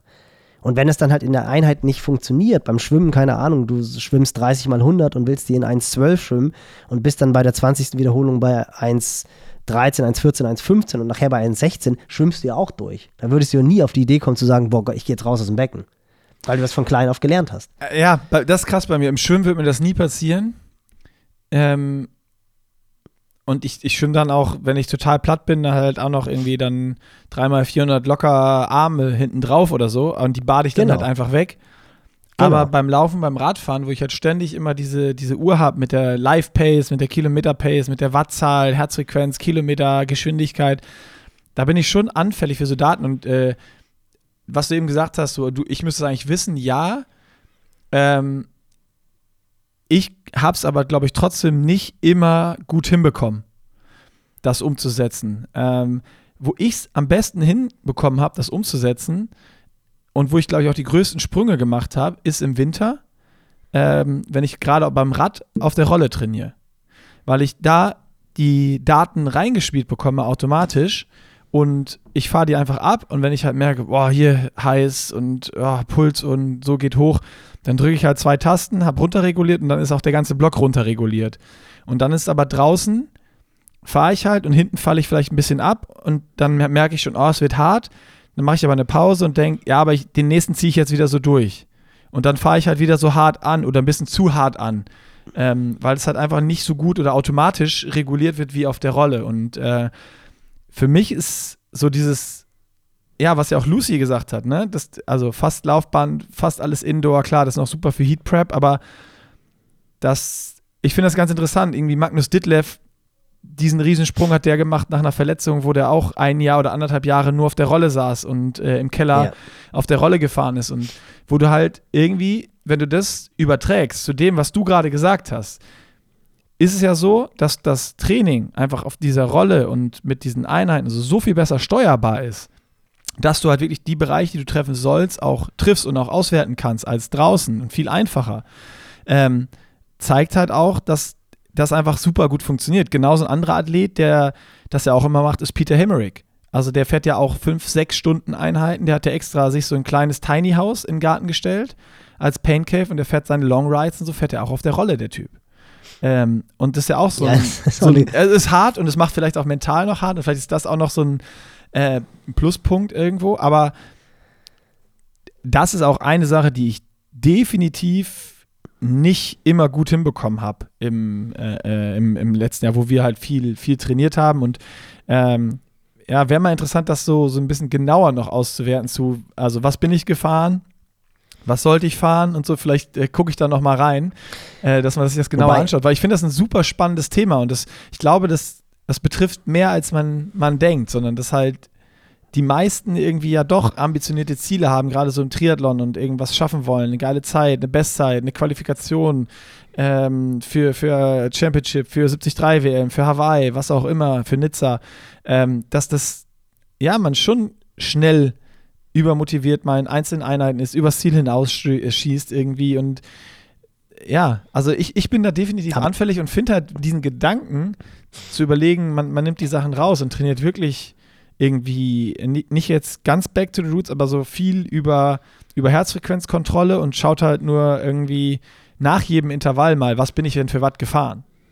Aber, aber nicht während des ja Intervalls. Auch, der Schlüssel so. ist ja auch, nein, der Schlüssel ist ja aber auch möglichst viele Metriken halt oder Leistung und zumindest Puls im Blick zu haben. Also das ist ja eigentlich das Wichtigste, weil das sind halt so die beiden, die halt das Feedback geben. Und wenn ich halt merke, okay, mein Puls geht halt einfach unter die Decke, dann fahre ich halt einfach die Intervalle oder laufe die Intervalle weniger hart, als es geplant ist. Genauso wie ich halt auch mal die Schraube in die andere Richtung drehen kann. Das kann auch sein, dass ich No Chain Day habe, wie Helen Wheels sagen würde. Und ich sehe, dass ich halt die Wattleistung easy fahre, mein Puls total kontrolliert war. Und dann sage ich halt, ey, ich packe jetzt einfach mal 20 Watt mehr drauf. Das gibt es ja auch. Und dann siehst du, dass mit diesen 20 Watt mehr auf einmal der Puls in die Bereiche geht, die du eigentlich erreichen willst. Und dann hast du womöglich einen Prozess gehabt. Also du musst dich ja auch nicht immer nur bremsen, sondern kannst ja auch mal ein bisschen drüber gehen. Das kann ja auch der Fall sein. Also das ist ja eigentlich das, wie Training funktioniert. Und da muss man halt auch sagen, dass du natürlich auch zu früh im Grunde genommen aufgehört hast. Das ist ja das, was ich auch immer zu dir gesagt habe, dass letztendlich das Learning, was du jetzt aus diesen neun Monaten, du hast im August, September angefangen, hast im Juni aufgehört, das Learning konnte ja nicht stattfinden, weil du halt diesen Weg eigentlich nur einmal gegangen ist. Und das ist das, was ich aus meiner Erfahrung sagen kann, was ich auch den Athleten, die neu bei uns anfangen, immer sage, dass du eigentlich davon ausgehen kannst, dass du so drei Jahre brauchst, bis du quasi auf die Methodik, äh, die der jeweilige Trainer anwendet oder wir halt anwenden, dass das so Früchte trägt. Also, dass du nach drei Jahren eigentlich sagen kannst, so jetzt sind wir da, wo wir sein wollen. Das geht dann immer noch weiter, logischerweise, wenn, wenn es richtig gemacht wird, wenn beide bereit sind, irgendwie noch den nächsten Schritt zu gehen, also Athlet, Athletin und Trainer. Aber so nach drei Jahren hast du eigentlich das erste Mal so, dass du so diese Früchte ernten kannst. Und interessanterweise hat das jetzt auch Dan gesagt, dass sowohl Frodo im dritten Jahr der Zusammenarbeit oder im dritten Jahr, wo sie gesagt haben, wir gehen auf die Langdistanz, das war bei den beiden ja parallel Hawaii gewonnen hat, Anne ganz genauso und Lucy Charles jetzt auch. Und ich weiß nicht, ob du die Doku mittlerweile gesehen hast. Mit, hey, mit, ja, ähm, absolute Empfehlung. Sam Laidlow ist ja wirklich so dieses, wo er nachher die Box rausholt, das ist ja fast schon so ein bisschen unheimlich, wo du echt sagen musst, das kann ja eigentlich fast gar nicht Wahnsinn. sein. Wo er gesagt hat, so, ich nee, will nicht spoilern. 21, also, guck, also, ja, kannst du ein bisschen okay, erzählen, gut. aber guckt euch das an. Das ist so, aber das ist ja schon wirklich Wahnsinn. unheimlich. So. Das und, ist unheimlich. Training, das ist, das ist halt einfach sehr, sehr wichtig, weil du gesagt hast, sehr viele Athleten haben ambitionierte Ziele und finde ich auch gut. Man soll auch ruhig ein bisschen nach den Sternen greifen. Also warum soll man sich keine Ziele setzen, die das Umfeld vielleicht als zu hoch betrachtet, wenn sie dann doch irgendwie realistisch sind. Aber das muss ja jeder für sich selber definieren. Aber man muss sich halt einfach Zeit lassen. Und das ist ja das Coole am Ausdauersport. Das finde ich so auch diesen, Claim von Scott war das, glaube ich, No Shortcuts. Das trifft halt dermaßen im Ausdauersport zu, weil du musst einfach Ausdauer haben. Deswegen heißt der Sport halt einfach Ausdauersport. Und du wirst nicht innerhalb eines Jahres Bäume ausreißen. Das, was jetzt, du jetzt innerhalb eines jetzt, Jahres sagst es, gerissen du hast. Du sagst es, deswegen mache ich doch weiter. ja, das war natürlich auch ein bisschen, weil du einfach Bock hast auf den Sport und weil du auch, wir haben zu viel über diesen Lifestyle geredet. Dir fehlt das Superman-Kostüm. Mir fehlt das Superman-Kostüm. Und also es ist ja schon so. Ich habe mich jetzt natürlich auch wieder mehr damit beschäftigt, so was habe ich im letzten Jahr trainiert und dann hörst du so Interviews mit Dan und so bei so einem Livestream nochmal mit ganz anderen Augen irgendwie, wie wenn du weißt, okay, ich äh, trainiere jetzt auch nochmal, nicht mehr so viel, aber ich habe irgendwie auch mal Bock da auf die, auf die Insel zu fahren, mich zu qualifizieren. Ähm, also für die, die YouTube nicht gucken, und wir haben ja im letzten Podcast hier äh, äh philosophiert, muss man das vielleicht nochmal noch mal kurz sagen. Äh, ich ich werde nächstes Jahr nochmal einen Ironman machen. Welcher ist noch nicht äh, klar und mich versuchen. Das kann auch großartig scheitern, äh, für Hawaii zu qualifizieren, aber natürlich als Age Grouper und mit ähm, ja, den, den Trainingsplänen bei uns aus dem Pushing Limits Club und äh, da, müssen wir, da müssen wir auch nochmal durchgehen. Ich habe schon einen Rüffel bekommen vom, vom Coach, weil ich schon wieder Fehler gemacht habe. Äh, da können, können, wir, können wir sofort nochmal drauf eingehen. Äh, aber check das äh, neueste ähm, Projekt Hawaii YouTube-Video auf dem Pushing Limits Kanal, dann wisst ihr alles, alles über alles Bescheid und habt alle Insights und äh, ja, das, das, das, nur kurz zur Erklärung hier, äh, zu meinem, ich mache ja weiter. Und irgendwie trainiere ich auch mit dir weiter, Nils. Weil, ja, ja, weil die, also Pläne, die Pläne des Konzeptes von dir und außerdem habe ich ja hier jede Woche eine Therapiesitzung. Ja, aber das können wir nicht machen, dann haben wir bald keine Hörer mehr. das ist irgendwie nix, nix, nix Kummerkasten. Ja.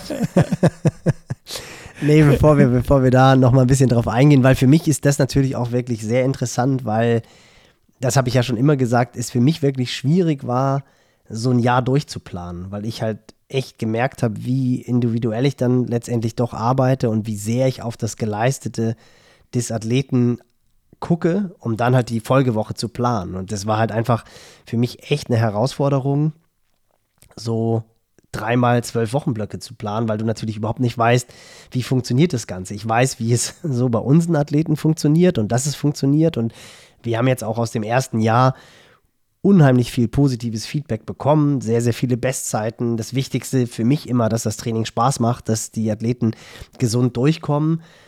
Denn natürlich ist es teilweise gerade so bei den Profiplänen auch, ja, schon auch so ein bisschen on the edge, was es aber halt auch sein muss. Deswegen heißen sie auch Profipläne. Also da gehe ich natürlich davon aus und da können wir dann nachher nochmal einen kleinen Rüffel in deine Richtung äh, verteilen, dass, dass man nicht monatelang keinen Sport macht und dann in Woche sieben des Profiplans einsteigt. Hat ja einen Grund. wundert, dass die Wade so, vor allem, wenn man dann halt 10 Kilo, 10 Kilo schwerer ist als noch vor einem halben Jahr. Ach, hör doch auf. Da kann ich aber gleich auch noch eine nette Anekdote von, von meinem Lauftraining am Dienstag erzählen. Nein, aber für mich ist es halt total positiv, natürlich auch dann von dir so ein, so ein direktes Feedback zu bekommen. Gerade auch im Vergleich zu dem Projekt, wo wir ja wirklich sehr eng zusammengearbeitet haben und äh, wir einfach, ja, ich einfach sehen konnte, was du absolviert hast, was, was jetzt ja nicht der Fall ist.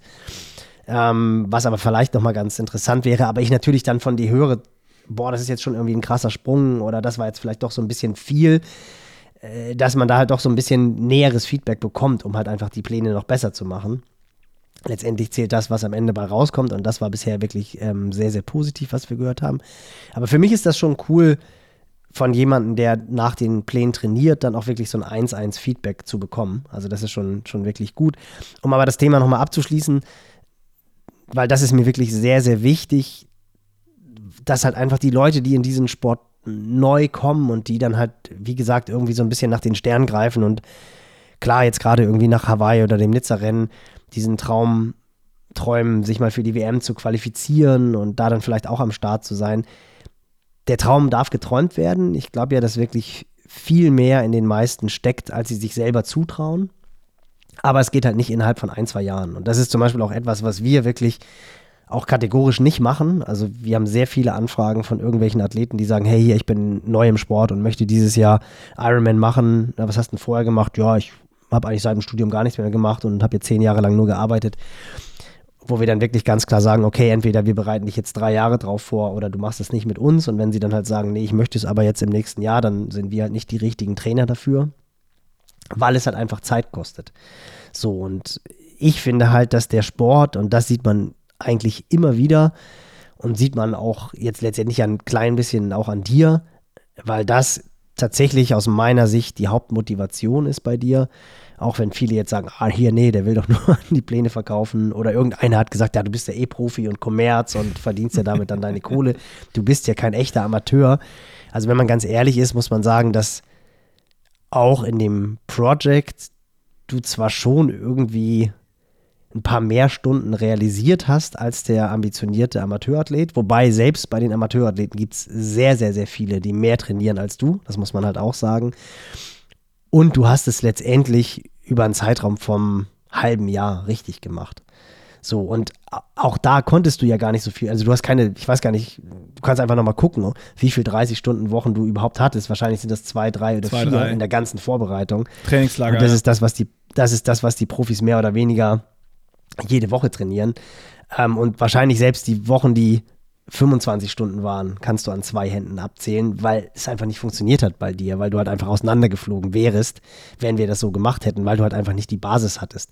Also da muss man mal ganz klar den Wind aus den Segeln nehmen, zu sagen, dass, dass Nick irgendwie mit irgendwelchen Profis vergleichbar war. Das ist, ähm, absolut lächerlich. Und ich meine, du hast es ja selber auch gesagt, du hast auch nicht die Birne für einen Profisport. Du bist halt einfach zu weich und äh, kriegst es halt einfach nicht hin, dich auf den Punkt zu fokussieren. Also du bist halt einfach, ja, wie du es auch schon gesagt hast, du bist halt ein Passion-Athlet, du hast halt, deine Hauptmotivation ist die Freude an dem Sport. Ja. Und das ist das, worauf ich hinaus wollte, dass der Sport halt einfach wirklich so cool ist, weil man den halt einfach komplett ins höhere Alter betreiben kann. Und das merke ich jetzt ja selber auch. Ich meine, ich werde halt nächste, nächste Woche 50, auch wenn ich es nicht glauben kann, aber so ist es. Und ich brenne ja auch immer noch für den Sport. Also und ich brenne jetzt nicht nur als Trainer für den Sport, sondern ich liebe es auch, mich noch zu bewegen und denke auch jedes Mal wieder, boah, es wäre so cool, nochmal dieses Superman-Kostüm zu tragen. Und sobald ich dann irgendwie drei, vier Mal hintereinander wieder gelaufen bin, denke ich, oh, irgendwie flutscht das hier gerade ganz gut. Und dann geht das Kopfkino wieder los, dass man auch nochmal Bock hätte, irgendwo da am Start zu stehen.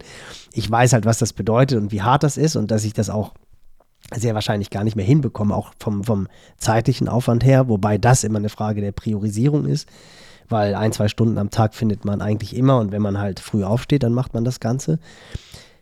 Aber der Punkt ist, dass dieser Sport halt einfach so schön ist, dass man ihn einfach immer machen kann. Und das, finde ich, sollte eigentlich das Ziel sein, dass man Athleten betreut, die im besten Fall ja nie mehr mit diesem Sport aufhören. Und ich, das ist halt auch irgendwie so das Coole, dass auch Athleten, die dann mal aufgehört haben, äh, bei, bei mir zu trainieren, was wirklich sehr, sehr selten der Fall ist. Aber dass die immer dabei bleiben. Also ich sehe das so, ob das jetzt äh, ein Tobi ist, der glaube ich 19 auf Hawaii war, der jetzt auch wieder in Berlin einen super Marathon gelaufen ist, irgendwie aus der kalten Hose unter drei Stunden oder äh, ein Berliner, der auch äh, auf Hawaii am Start war, vier, fünf Jahre lang nichts gemacht hat, jetzt spannenderweise Pendant zu dir auch äh, Papa geworden ist und jetzt auch sagt, oh, irgendwie nochmal so rot zu machen oder Hawaii zu machen. Der Sport ist halt einfach echt cool, wenn man keinen Bock hat zu schwimmen, so wie ich, dann geht man halt drei Jahre lang oder vier Jahre lang nicht mehr ins Wasser, aber man fährt noch Rad oder läuft.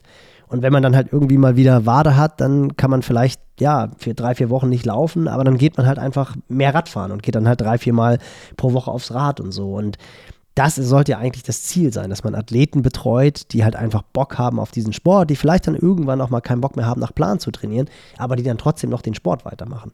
Aber so diese Bucketlist-Typen oder Mädels, die halt sagen, so, ich will jetzt hier einmal den Ironman Frankfurt machen, damit ich hier bei meiner Unternehmensberatung mir auf die Brust klopfen kann und sagen kann, Chaka, ich habe hier den Ironman gemacht. Aber nur mit Tattoo kannst du dir auf die Brust klopfen. Ja, genau. Und dann 12 Stunden 30 oder 13 Stunden oder 14 Stunden mit dem Main-Spaziergang. Das ist halt, das kann man auch machen, das ist auch völlig okay, das will ich auch nicht verdammen. Aber das ist halt nicht so meine Einstellung von diesem Sport, sondern halt dieses Leidenschaftsgetriebene und einfach Bock haben am Prozess. Und das ist ja letztendlich auch das, was ich halt bei so einer Anne unfassbar faszinierend finde, die halt jetzt auch schon 40 ist und die aber halt einfach Bock hat, besser zu werden. Und ich meine, die ist halt auch schon, ich weiß gar nicht, seit welchem olympischen Zyklus dabei. Ich glaube, seit, seit Athen, glaube ich, oder? Ist es Athen oder Rio de Janeiro? Ich, ich weiß kann. es nicht. Ja, genau. ja, aber das, und, und trotzdem hat sie Bock. Und trotzdem ist sie, ich meine, jeder, der sie gesehen hat, wie, auch wie cool sie geblieben ist, als die das Gruppe von Laura ihr dann weggefahren ist. Wahnsinn. Also Absolut. sensationell, einfach voll bei sich geblieben. Das siehst du halt, wie lange sie den Sport macht, wie erfahren sie ist und wie viel Erfahrung sie genau hat. Und ich glaube, es gibt wahrscheinlich dadurch wenig Athletinnen und Athleten, die so ein gutes Körpergefühl haben. Die weiß genau, das ist zu hart für mich, ich will hier noch schnell rennen. Ich mache jetzt ab jetzt mhm. mein Rennen. Und das so zu entscheiden, ist für mich, weil haben wir jetzt mehrfach drüber gesprochen, für mich das Schwierigste. Ähm, die Frage ist halt auch so, ich sage dann immer, ja, ich kann das nicht. Oder ist das Schwierigste? Und du hast auch gesagt, ja, wir haben ja festgestellt, du hast die Birne nicht dafür. Da habe ich mir jetzt gerade auch nochmal die Frage gestellt wieder, ja, es ist korrekt, ich habe jetzt gerade die Birne nicht, aber hätte ich langsamer, wie du es gerade beschrieben, aufgebaut, also hätte ich jetzt nicht gesagt, jetzt ist von äh, absolut Hobbysport Profisport ein Jahr lang. Ich ziehe jetzt ein Jahr durch, weil, also was ich gemacht habe, ist ja genau das, was du gesagt hast, was du eigentlich nicht machst oder gerne machst, so dieses, dieses, dieses Bucket-Ding so. Jetzt mache ich mal ein Jahr, trainiere ich wie, wie ein Profi, ja, alles, was ich kann. anders, ja, ich, aber, ja, nur, aber nur, nur, theoretisch mal ja, kurz. Du hast ja eine Basis du hast ja eine Basis gehabt. Ja, natürlich habe ich ja eine Basis gehabt. Aber gemacht und du kommst vom Schwimmen, du kommst vom Leistungssport. Das ist das. Ich habe mein ganzes Leben Leistungssport gemacht. gemacht ich, ich identifiziere mich auch über den Sport. So ne, also es, das es meine gibt, ich damit. Gibt, genau. Ja, also ich bin immer Leistungssportler gewesen und absolut. Es ist jetzt nicht so, dass ich dann gar nichts gemacht habe oder sonst was, aber sagen wir jetzt, um es zu verdeutlichen, sagen wir, ich, ich kam halt von fünf oder sagen wir, ich komme von vier bis mal vielleicht, wenn es eine gute Woche war, zehn Stunden Sport und bin dann halt auf 18 bis 22 Stunden, 24 Stunden Sport gegangen. Was ja schon einfach in einem Jahr eine Verdopplung ist. Plus, Absolut, plus eine Verdopplung der Stunden, plus, wenn ich vorher Sport gemacht habe, habe ich halt einmal im Monat eine harte Session gemacht, weil ich irgendwie bei irgendwem mittrainiert hat, der halt gerade in der Walle drauf hatte. Aber sonst bin ich halt durch die Gegend gejoggt, durch die Gegend gerollt äh, und geschwommen bin ich halt auch sehr selten. Und das kommt ja auch noch dazu, was man nicht vergessen darf. Und die Frage, die ich mir dann gerade gestellt habe, ähm, ist ja auch so ein Thema, dieses Mindset, dass du das durchziehen kannst und Woche für Woche und dich darauf fokussieren kannst und die Priorität wirklich darauf zu legen, ist ja auch ein Prozess. Und hättest du jetzt, hätte ich jetzt gesagt, okay, ich, ich, ich sage jetzt, ich will mal wissen, was mein Körper wirklich kann, hätte ich wahrscheinlich genau das machen müssen. Sagen, ey Nils, ich habe die Idee. Ne? Wenn wir uns hingesetzt hätten, hättest du mir wahrscheinlich gesagt, genau das, ja, wir brauchen dafür drei Jahre. Und wir fangen halt mit, jetzt hast du acht oder vier bis acht Stunden trainiert. Und dann gehen wir auf äh, sieben bis zwölf und dann gehen wir auf zwölf bis 18 und dann gehen wir hoch auf das, was wir gemacht haben. Und dann hast du auch eine ganz andere Basis und dann ist dein Kopf, glaube ich, auch ein ganz anderer, weil ja auch diese Steigerung da war und das wieder Normalität wird, halt dieses zweimal die Woche Intervalle machen. Das war ja irgendwie am Ende, das war am Anfang, weil ich Hype war, hatte ich auch voll Bock drauf. Aber am Ende des Projects war ja genau das bei mir auch ein Ding, dass es gar nicht groß ein körperliches Problem war, sondern eher das mentale war dieses so, oh, heute schon ja, wieder hart, oh, heute schon wieder Race Pace, oh, ja, ja. Hoi, aber das war ja auch, ich meine, das war ja auch so ein, das war ja auch so ein Learning, was wir relativ schnell hatten. Also ich glaube, das Volumen, ehrlich gesagt, das war gar nicht das Problem. Also das, das hättest du jetzt auch, natürlich hättest du es nicht geschafft, wenn du jetzt einen normalen Job gehabt hättest. Ja. da brauchen wir ja nicht drum herum zu reden. Also so diese Spitzen, also ich finde immer so, wenn du jetzt wirklich extrem disziplinierter Altersklassenathlet bist, wo die Familie voll den Support bringt und das vom Job her wirklich hinbekommst. Also du dich so disziplinieren kannst, dass du im besten Fall zwei Einheiten pro Tag hinbekommst. Morgens vielleicht eine Einheit von einer Stunde und dann nach Feierabend vielleicht so ein Zwei-Stunden-Slot oder du machst ein bisschen früher Feierabend und hast dann die Möglichkeit, zweieinhalb Stunden Rad zu fahren und danach vielleicht noch einen 40 Minuten Koppellauf zu machen oder sowas und am Wochenende opferst du dann beide Tage fürs Training und zum Regenerieren, dann schaffst du es als Amateurathlet schon so 20 Stunden zu trainieren. Nicht jetzt immer, aber so, ich sage einfach mal so zwischen 16 und 20 Stunden. Das ist ja das, was die Top-Mädels und Jungs bei, bei uns auch trainieren. Eher 16 als 20, aber dann nachher im Sommer schon 20 Stunden, auch mal 22 Stunden. Und damit kannst du halt einfach richtig gut sein. Und wenn du das gemacht hättest, genau der Unterschied wäre die Intensität gewesen. Und das haben wir auch gemerkt, dass wir einen Zeitpunkt hatten, so im April, wo wir versucht haben, halt pro Disziplin zwei intensive Einheiten zu machen und wo wir gemerkt haben, das funktioniert nicht. Du kannst eine intensive Radeinheit, eine intensive Laufeinheit, zwei intensive Schwimmeinheit. Das ist kein Problem. Aber sobald dann irgendwie noch eine intensive Radeinheit oder Laufeinheit dazukommt, dann bricht das System halt bei dir zusammen. So und da wären wir dann wahrscheinlich im zweiten oder dritten Jahr hingekommen. Und ich bin fest davon überzeugt, bei den Möglichkeiten, die du hattest, ich meine, was hast du jetzt gemacht? 8,49, glaube ich. 8,46.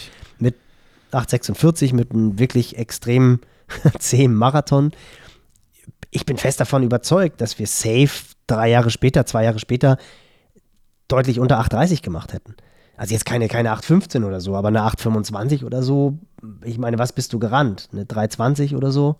Langsamer, glaube ich sogar. 3,22, 3,21. Ja, guck mal, und, und, und ein Drei-Stunden-Marathon, das kriegst du auch hin. Da musst du kein Wunderläufer für sein. Das ist einfach nur, das sind nur in Anführungsstrichen 4,15, jetzt wenn viele sagen, oh, wow. Aber das ist ja für einen Typen, der sein Leben lang Sport gemacht hat und der, ich meine, das muss man halt auch sagen, du bist als Zehnter vom Rad gestiegen. Du bist super geschwommen, hast dabei noch gewunken, Basti und mir, als wir am Kanal gegangen sind. Konntest halt in der Spitzengruppe mitcruisen. Am Anfang musstest du Gas geben. Das gleiche beim Radfahren.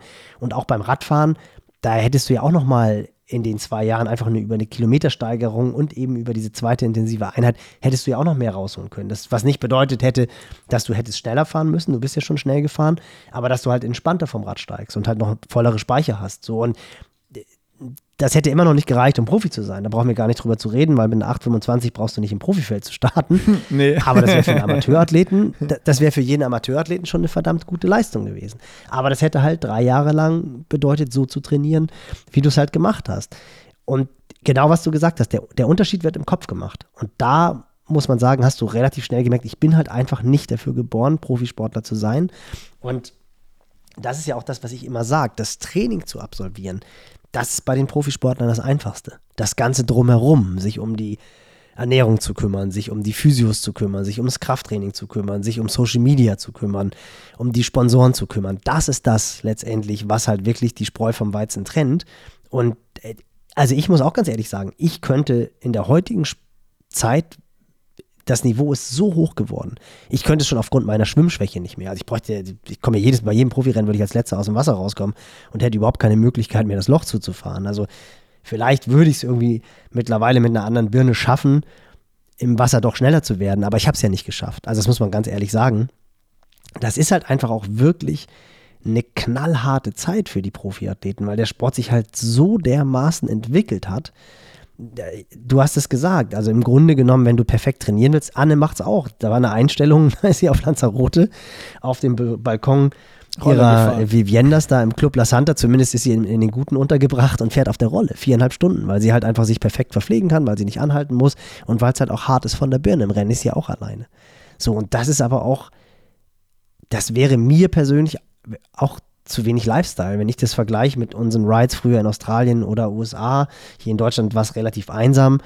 Ähm, oder, oder auch die Trainingslager, wenn ich dann mal irgendwie mit Lothar und er sich dann alle 100 Kilo oder alle 80 Kilometer ein Lecce Lecce reingehauen hat und so alles, glaubt man nicht, dass Anna Haug nach 80 Kilometern erstmal ein Lecce Lecce trinkt oder ein Cortado oder irgendeiner in der Spitze das macht. Das, das, das ist halt einfach mittlerweile auch wirklich knallharte Arbeit geworden. Und ähm, im Amateurbereich geht das noch. Da muss man halt sehr talentiert sein, muss sehr gut trainieren, muss bereit sein, irgendwie Geld in Fittings auszugeben und ins Material. Aber im Profisport, das ist echt schon alter Schwede. Also, das ist ja. Ich wüsste nicht, ob ich meinem Sohn dazu raten würde, Profi-Triathlet zu werden. Das ist natürlich ein unfassbar tolles Leben.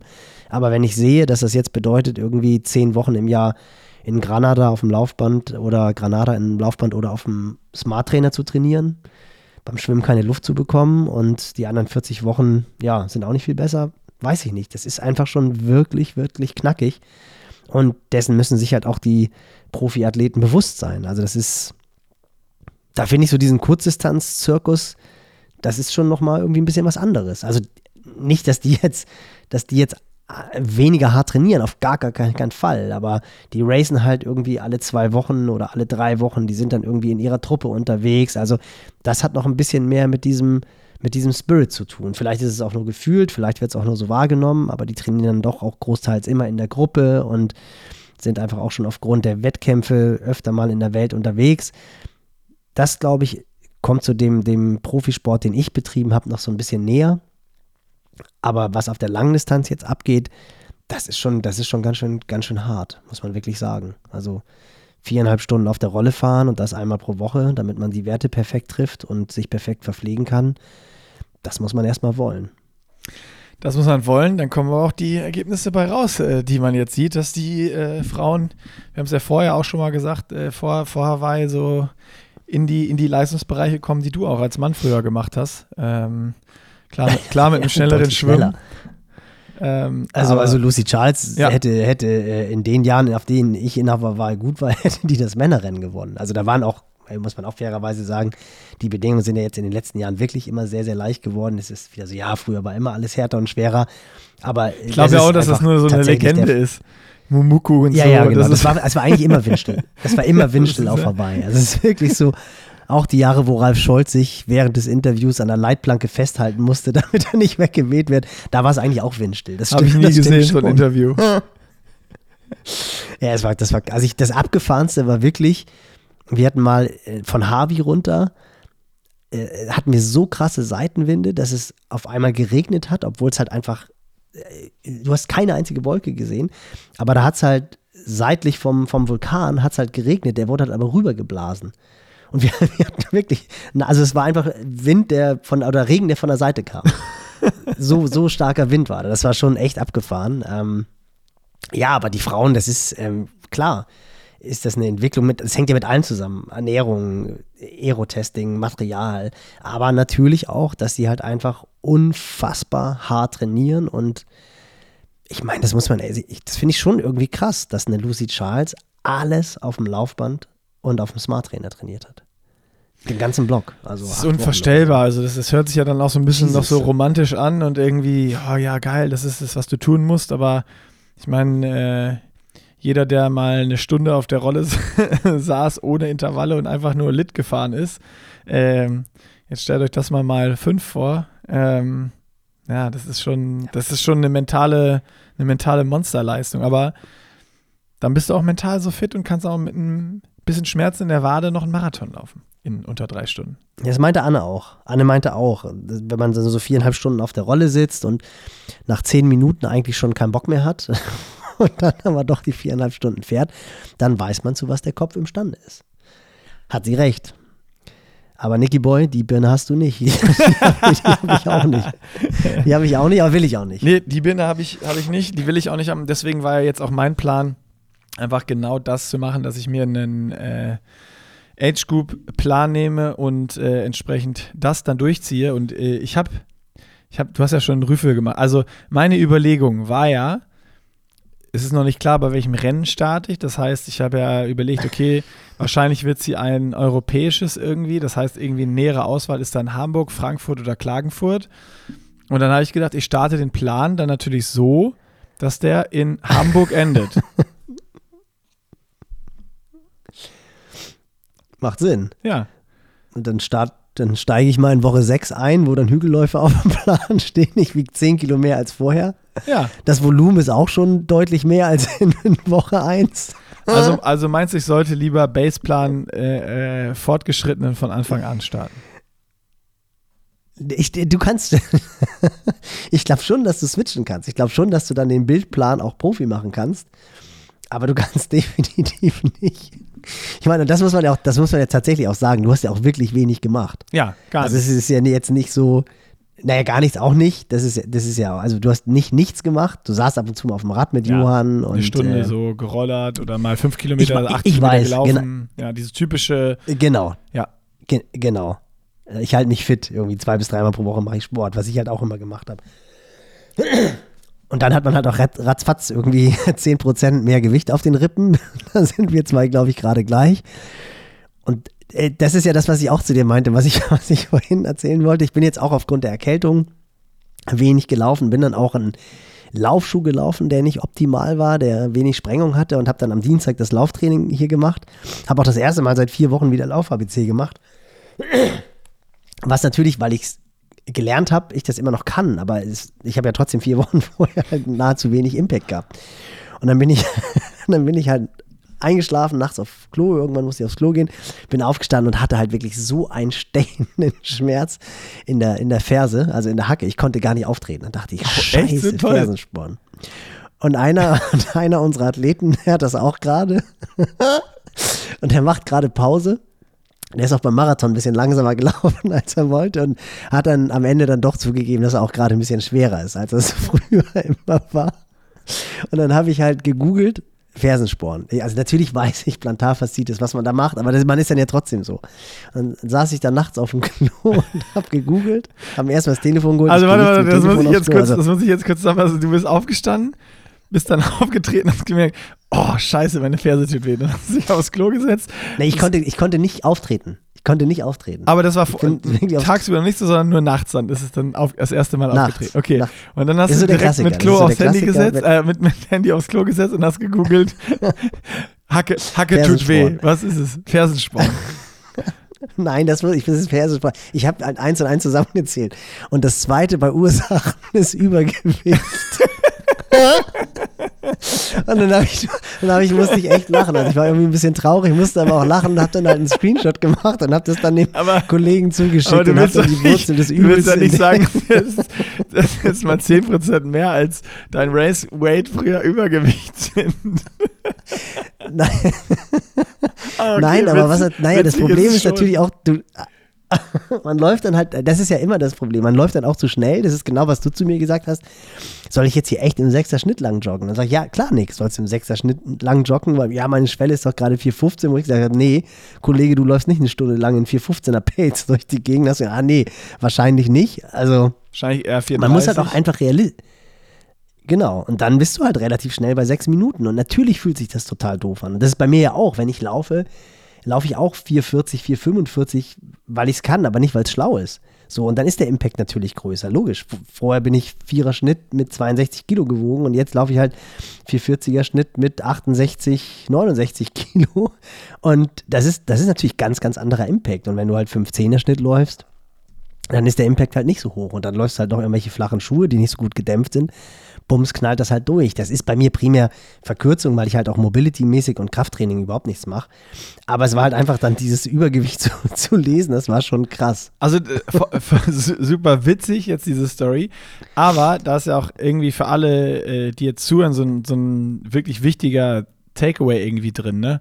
Also was keine Ahnung, du, du hast jetzt lange nichts gemacht, du warst verletzt oder hast lange eine Sportpause gemacht ähm, und dann steigst du ein irgendwie und ich meine, das kennt ja jeder und das ist auch die häufigste Mail, die wir zu Trainingsplänen bekommen, wenn die dann, wenn du deine Schwelle eingibst oder nichts eingibst und die automatisch bestimmt wird durch die ersten Einheiten und dann da auf einmal im Trainingsplan steht, du sollst jetzt halt 6er Schnitt, 6,30 oder manchmal auch 7,30 laufen, wenn du halt irgendwie 5er Schnitt, dann, also du läufst in 10 Kilometer Bestzeit in, in 5 Minuten oder in 5,30, also in 50 oder 55 Minuten irgendwie so in dem Bereich. Und dann sind deine lockeren Läufer halt irgendwie 7,45 oder 7,30 und dann kommen die Leute, ja, soll ich wirklich so das sehr schnelleres gehen eigentlich? Gehen, äh, ja. Ist es mein Bereich? Ähm, aber da sagst du schon, also sagst du mir ja auch immer, ich will es dann ja auch immer nicht wahrhaben, ähm, weil es ja sich dann auch blöd anfühlt, irgendwie so äh, gefühlt im Schneckentempo äh, für sich persönlich, also ist ja bei jedem individuell unterwegs zu sein. Aber klar, macht natürlich absolut Sinn, da es ist halt so, das ist halt deine körperliche Leistungsfähigkeit gerade und du läufst ja auch mal schneller, wenn Intervalle anstehen oder sowas, aber die, die lockeren Läufe musst du halt in diesem Tempo laufen, um erstmal wieder eine Basis zu setzen, um sich dann halt nicht irgendwie zu verletzen oder nach der Hälfte der Saison schon so durch zu sein, dass man halt da, wo es drauf ankommt, eben in der dann Bild- und vor allen Dingen der Peak-Phase, ähm, dass man da nochmal auch einen draufsetzen kann und da dann auch wirklich ja, performen kann und, und Form aufbauen kann und nicht da schon irgendwie komplett durch ist oder dann verletzt ist oder mal raus ist, weil die Achillessehne zwickt ein bisschen und sowas, was halt, ja, dann halt natürlich, wie du gerade beschrieben hast, schnell kommt, wenn Sportpause war, man ein bisschen sch schwerer ist und dann aber trotzdem immer mit diesen gewohnten Paces von früher irgendwie erstmal wieder durchstartet. Was sagst du, einfach so als Empfehlung, was ist denn so dieses typische, ja, ich komme jetzt wieder rein. Wie, wie lang muss ich sowas dann wirklich durchziehen, bis ich wieder mal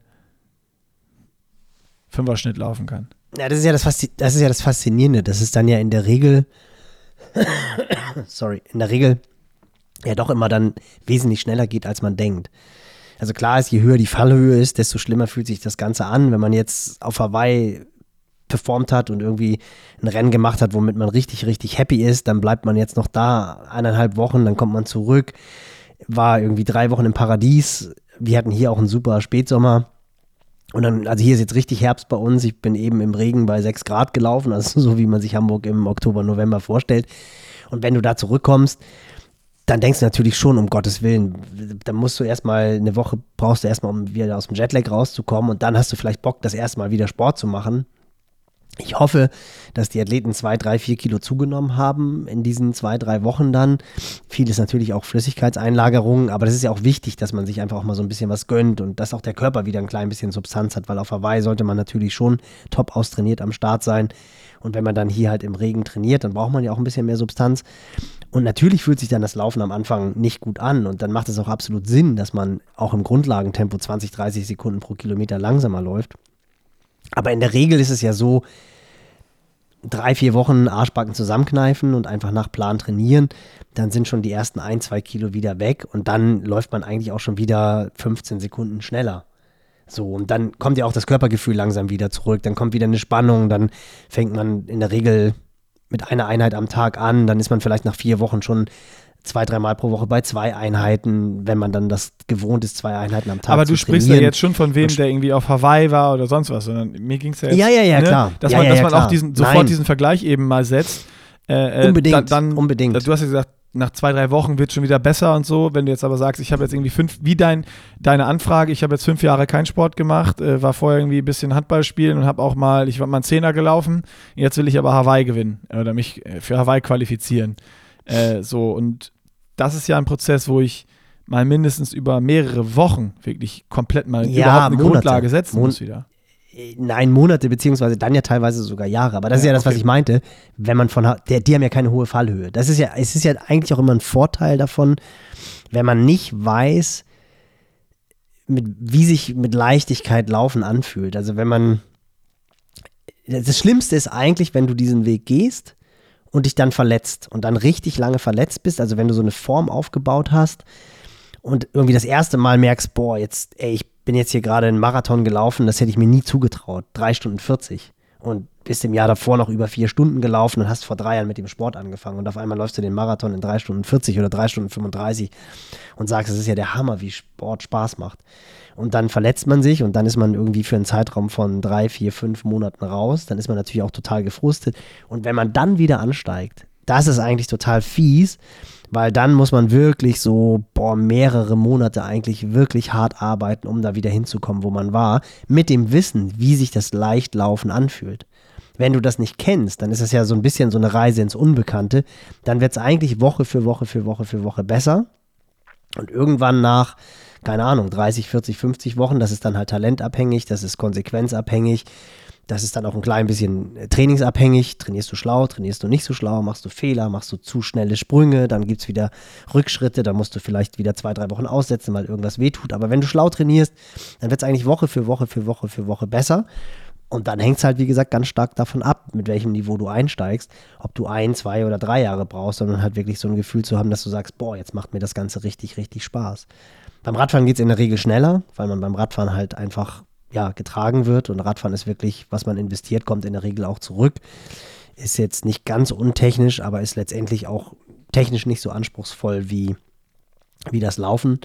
Und beim Schwimmen weißt du selber, das ist so für die meisten, wenn sie es nicht gelernt haben, ja eine absolute Frustsportart, aber auch da wird man besser. Aber beim Laufen ist es eigentlich am meisten spürbarer, weil ja jeder zum Laufen geboren ist. Also die Kinder, wenn du dir Kinder anguckst, die laufen alle. Die laufen auch alle super gerne und laufen mit einer absoluten Leichtigkeit. Der eine ist motorisch begabter als der andere, aber letztendlich kann jedes Kind gut laufen. So beim Schwimmen ist es halt ein bisschen was anderes. Aber ja, wie gesagt, there are no shortcuts. Das ist eine super, super tolle Sportart. Jeder kann meiner Meinung nach, wenn er gesund ist, vom Herz-Kreislauf-System und vom Bänder- und Sehnapparat, in drei, vier Jahren einen richtig, richtig guten Ironman machen. Meiner Meinung nach auch unter zwölf Stunden. ähm, aber man muss halt konsequent arbeiten und man muss halt vor allem diese intrinsische Motivation haben und die Freude an der Bewegung.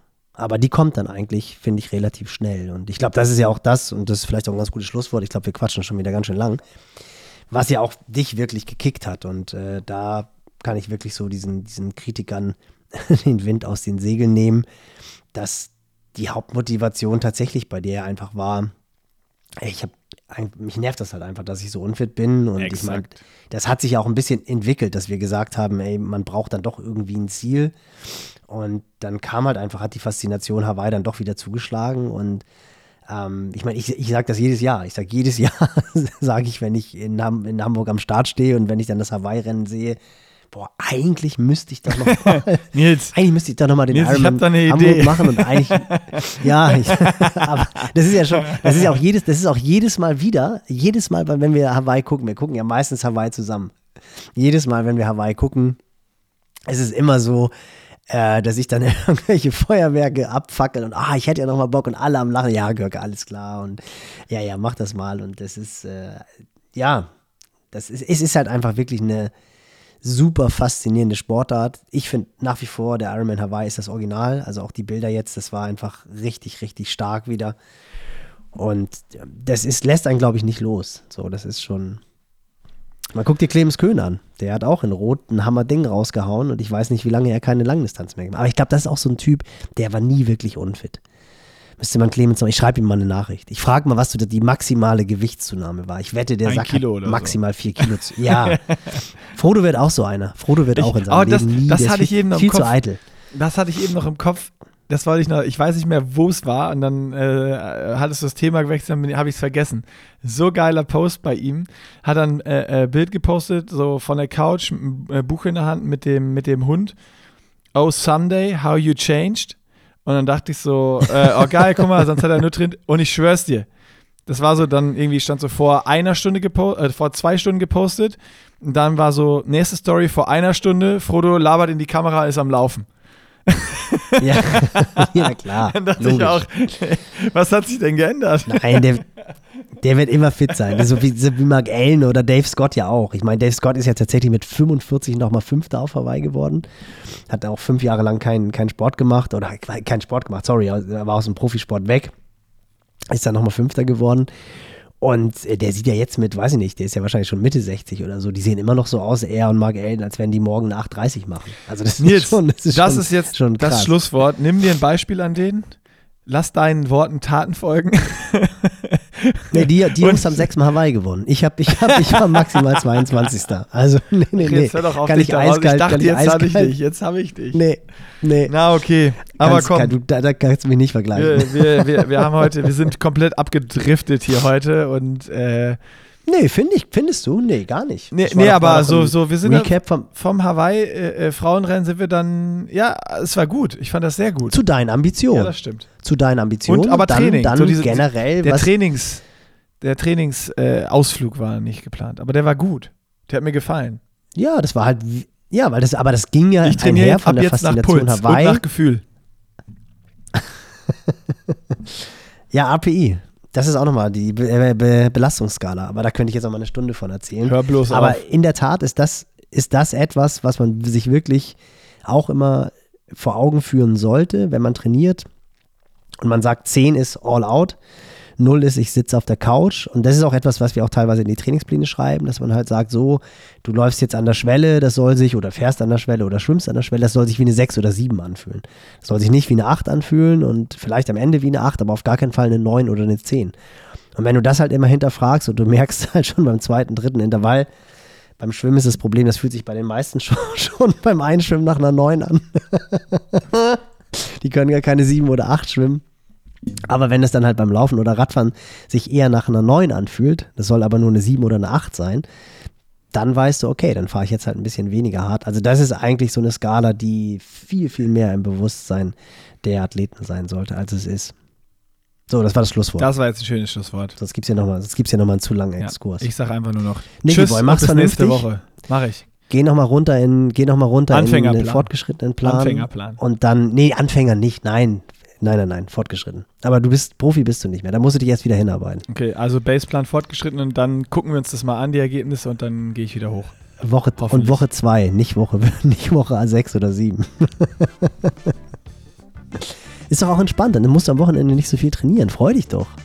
Ist doch gut. Du weißt doch, wie es funktioniert. So, jetzt aber. Deckel drauf, schönes Wochenende euch. Tschüss. Genießt die letzten Tage der Offseason, denn bald klopft die Saisonvorbereitung wieder an die Tür herrlich bei 6 Grad, Regen und Dunkelheit. Mega Wir geil. lieben diesen Sport. Schönes Wochenende. Tschüss.